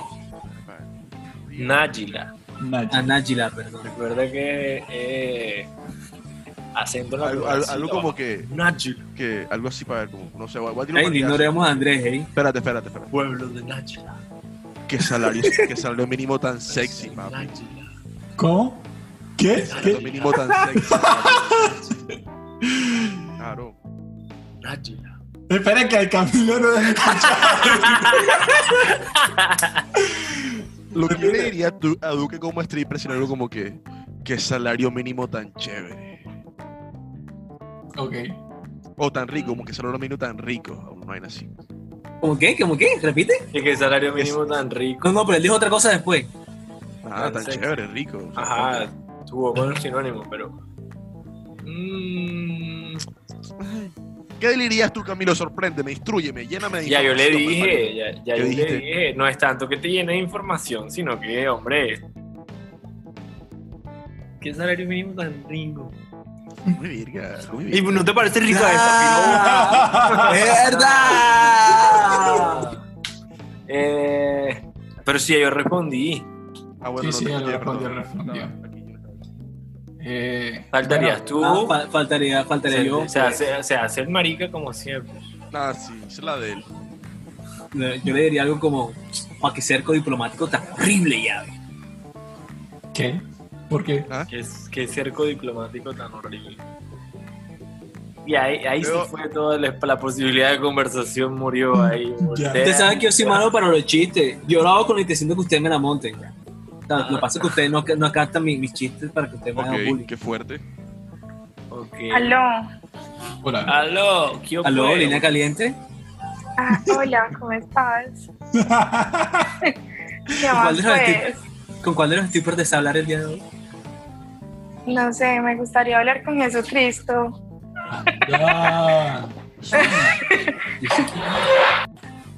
Y regresamos. ¿De dónde regresamos, Juan Pablo? ¿De dónde regresamos? Dime tú dónde regresamos. pequeño. ¿De, de- de dónde los trajiste? Pequeño Juan y Mr. T. ¿Qué? Dale. Eh, quedamos en. ¿En qué le diríamos a Duque en, en el supermercado? ¿Qué le dirías tú a Duque? Ah, sí, que tú, Adu, que tú falta, bebé. Vestido de stripper. Juan, Siendo tú uribista. No, ah, se viene. Lo ve así. T- Tiene que cambiarse la ropa interior enseguida. Sería como ¿Cómo? tipo, por favor me dices dónde apoyar el formulario para hacer la próxima marioneta. Ay, oye, qué sensibilidad. Estamos como evaluando el nivel. ¿Sabes qué sería muy incómodo? Estar en la fila detrás de Duque, eventualmente el vestido Tanga. de stripper. Ponlo como tú quieras, ¿no? El punto es estar detrás y que detrás de ti esté Polo Polo. Ay, no, eso sí sería, pero Sería súper incómodo, ¿no? Como esa, no esa- sería. esa Ay, no. ¿sabes qué? Sería como, sería como, mira, eh, Polo Polo, yo creo que vos preferirías estar al culo de Duque y cambiaríamos de posición. Sería como, qué Yo como que- incómodo. Como que sabes que yo creo que puedo venir la otra semana. Todavía puedo aguantar otro poquito más. No, terrible, terrible. Uy, no, Polo Polo para mí es terrible. Bueno, ¿Por qué? ¿Por qué?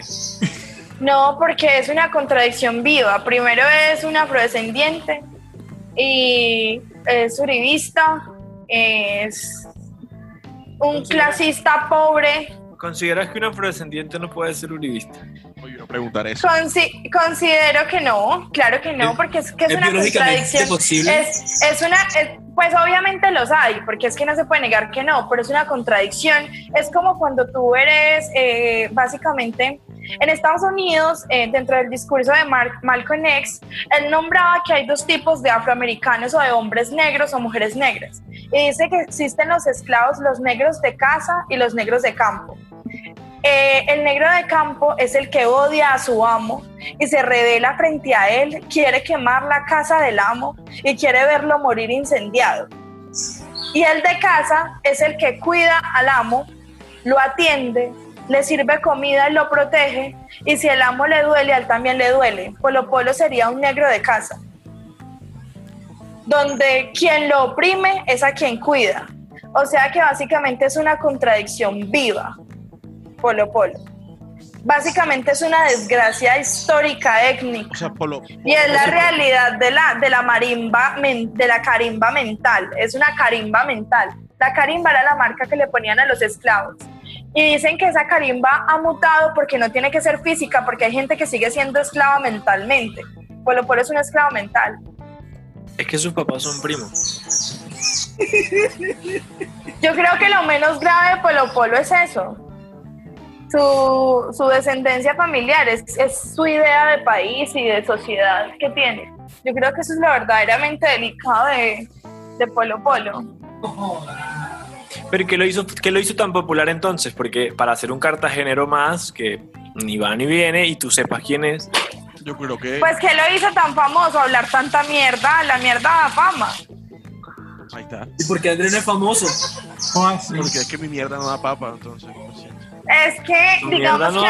Andrés, yo no sé, Andrés hoy y en algún, algunas veces es mediana, me- no mentiras, no, no, porque luego dicen, ay, no, Dilo, dilo, dilo, dilo, dilo como, como, te, como te nace, como te nace. Ya está dicho, no, muchachas. Ya esa naranja va cortada a la mitad. Ya completa el trabajo. Por favor, no reprimas, no, no reprimas eso, por favor. es Libertad, sido- libertad de expresión. Andrés ha sido medianamente decente, por decirlo de alguna manera. Lo que pasa es que tú, Entonces, tú- tú le das hay que miedo. ser, uno no puede ser medio hijo de puta, uno tiene que ser un gran hijo de puta. Entonces, él ha sido medio hijo de puta. Ah, O sea que. no, todavía me falta, todavía me falta más hipoputismo, Joaquín. Sí. Hola, ¿qué más? Hola, hola. Son irrespetuosos. Bueno, no sé, yo no, no Me daría tristeza ver a Duque así en, el- en la fila del centro comercial y diría como que Juan, Ole, pero a Juan Pablo no se le escucha nada. De eso se queja todo el mundo, hasta yo, en persona. bueno, Y que, acá está cayendo un aguacero.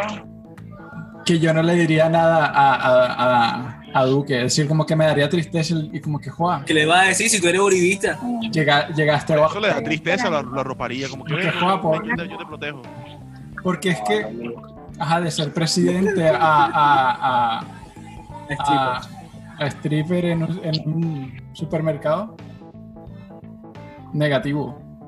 Pero bueno, rela.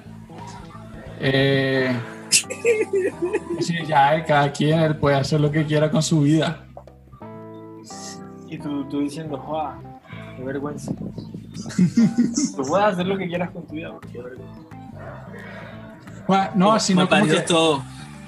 es que, ajá, de ser presidente a, a, a vestirse como stripper en un supermercado así, frenteado. Y si es su camuflaje para que no. Juan. Bacano. Pero bueno, eh, ya llegamos al, al final, digo yo. Entonces, eh, nada, nos despedimos de este podcast. Me, me- me encanta tu, emo- tu- tu emotividad, Juan Pablo. Me has conmovido desde el fondo de, de- de una todo. imaginación, brother. Pablo No, Sí, es como que es muy emotivo, es muy lindo. Como que uno siente que de verdad es algo duro de dejar. Hombre. Ah, yo siento que voy a, A mí me- tener a mí me Juan causa Pablo el día de ansiedad. hoy. Juan, A mí me causa ansiedad, es como que, joder, yo, lo- yo si pudiera empujarlo para que hablara más rápido, pero es que sé que no funciona. ya. Ajá, voy a Ole, terminar. no, ya que se van a despedir, qué pena. Qué pena, Juan Pablo. Ay, justo cuando Juan Pablo iba a hablar duro y rápido. Eh, no, eh, qué, qué rico, ¿no? Qué chévere compartir con ustedes hoy. eh, que me hayan invitado, que hayamos hablado de varias cosas. Y no, pues bacano seguirlos escuchando y por acá por Pereira compartirlos. Eh, para que más gente escuche a los barranquilleros y al San Andresano. ¡Eh! Y nada, qué bacano, qué rico. Hombre, gracias, gracias por, por participar. Eh, estuvo full, full interesante todo Sí. lo que estuviste aportando. Creo no no participé tanto porque realmente estaba full interesado en lo que estabas diciendo. Estaba así. chuf. Uy, Ah, gracias. sí, sí. Como que, como que estoy con ganas de solicitar un servicio. Sí, sí, sí. Ah, Yo sé, yo sé, yo sé. Señor. Dios. Bacana. Eh, no, pues sí, gracias a ti por, por, por aceptar la invitación, gracias a los que llegaron al final del podcast. Eh, no, no, no olviden seguirnos en las redes sociales, aparecemos en Instagram, Instagram Facebook y Twitter como para dónde me llevas. Ahí Twitter. Eh, El hashtag de hoy. Hashtag de Duque la- Stripper. Ah, sí, Duque Stripper. Hashtag doy Duke Stripper. Moral. Claro. Bueno, moral. Hashtag Duker Stripper. Gracias a Nayela por eh, estar. No sé, ahorita me pasas tus redes sociales y las pongo ahí en, en- en la O descripción. la puede decir una mismo, O la puedes decir ahora. No, yo prefiero que las pongan porque mi nombre es muy complicado y la gente no me encontraría. Y de pronto así me hago una cuña de que vayan a ver la foto de las tetas. Ah, bueno, ya. Bueno, ya saben. Vale. Listo, moral. ya saben, los que llegaron al final del podcast ya saben que tienen premio. Ay, el premio? qué- Ah, bueno. Ahora me entró la sensibilidad a mí. bueno, No, no, tómenlo como libertad de expresión. Eso va. Pero el contexto, el contexto de la censura, no lo olviden. Eso, redes sociales, ¿para dónde me llevas? En Instagram, en Twitter, Facebook y ya. En Google. En Google- ¿Qué? En Spotify, en, en Google No, sí, Play, en Anchor. toda esa Por, vaina. por, por donde sea que escuchen podcast. Y bueno, nos vemos en el próximo episodio. Vamos a tener una sorpresilla por Instagram o YouTube en estos días. Entonces, así súper pendientes. Listo. Chao. Hasta la próxima. Yay.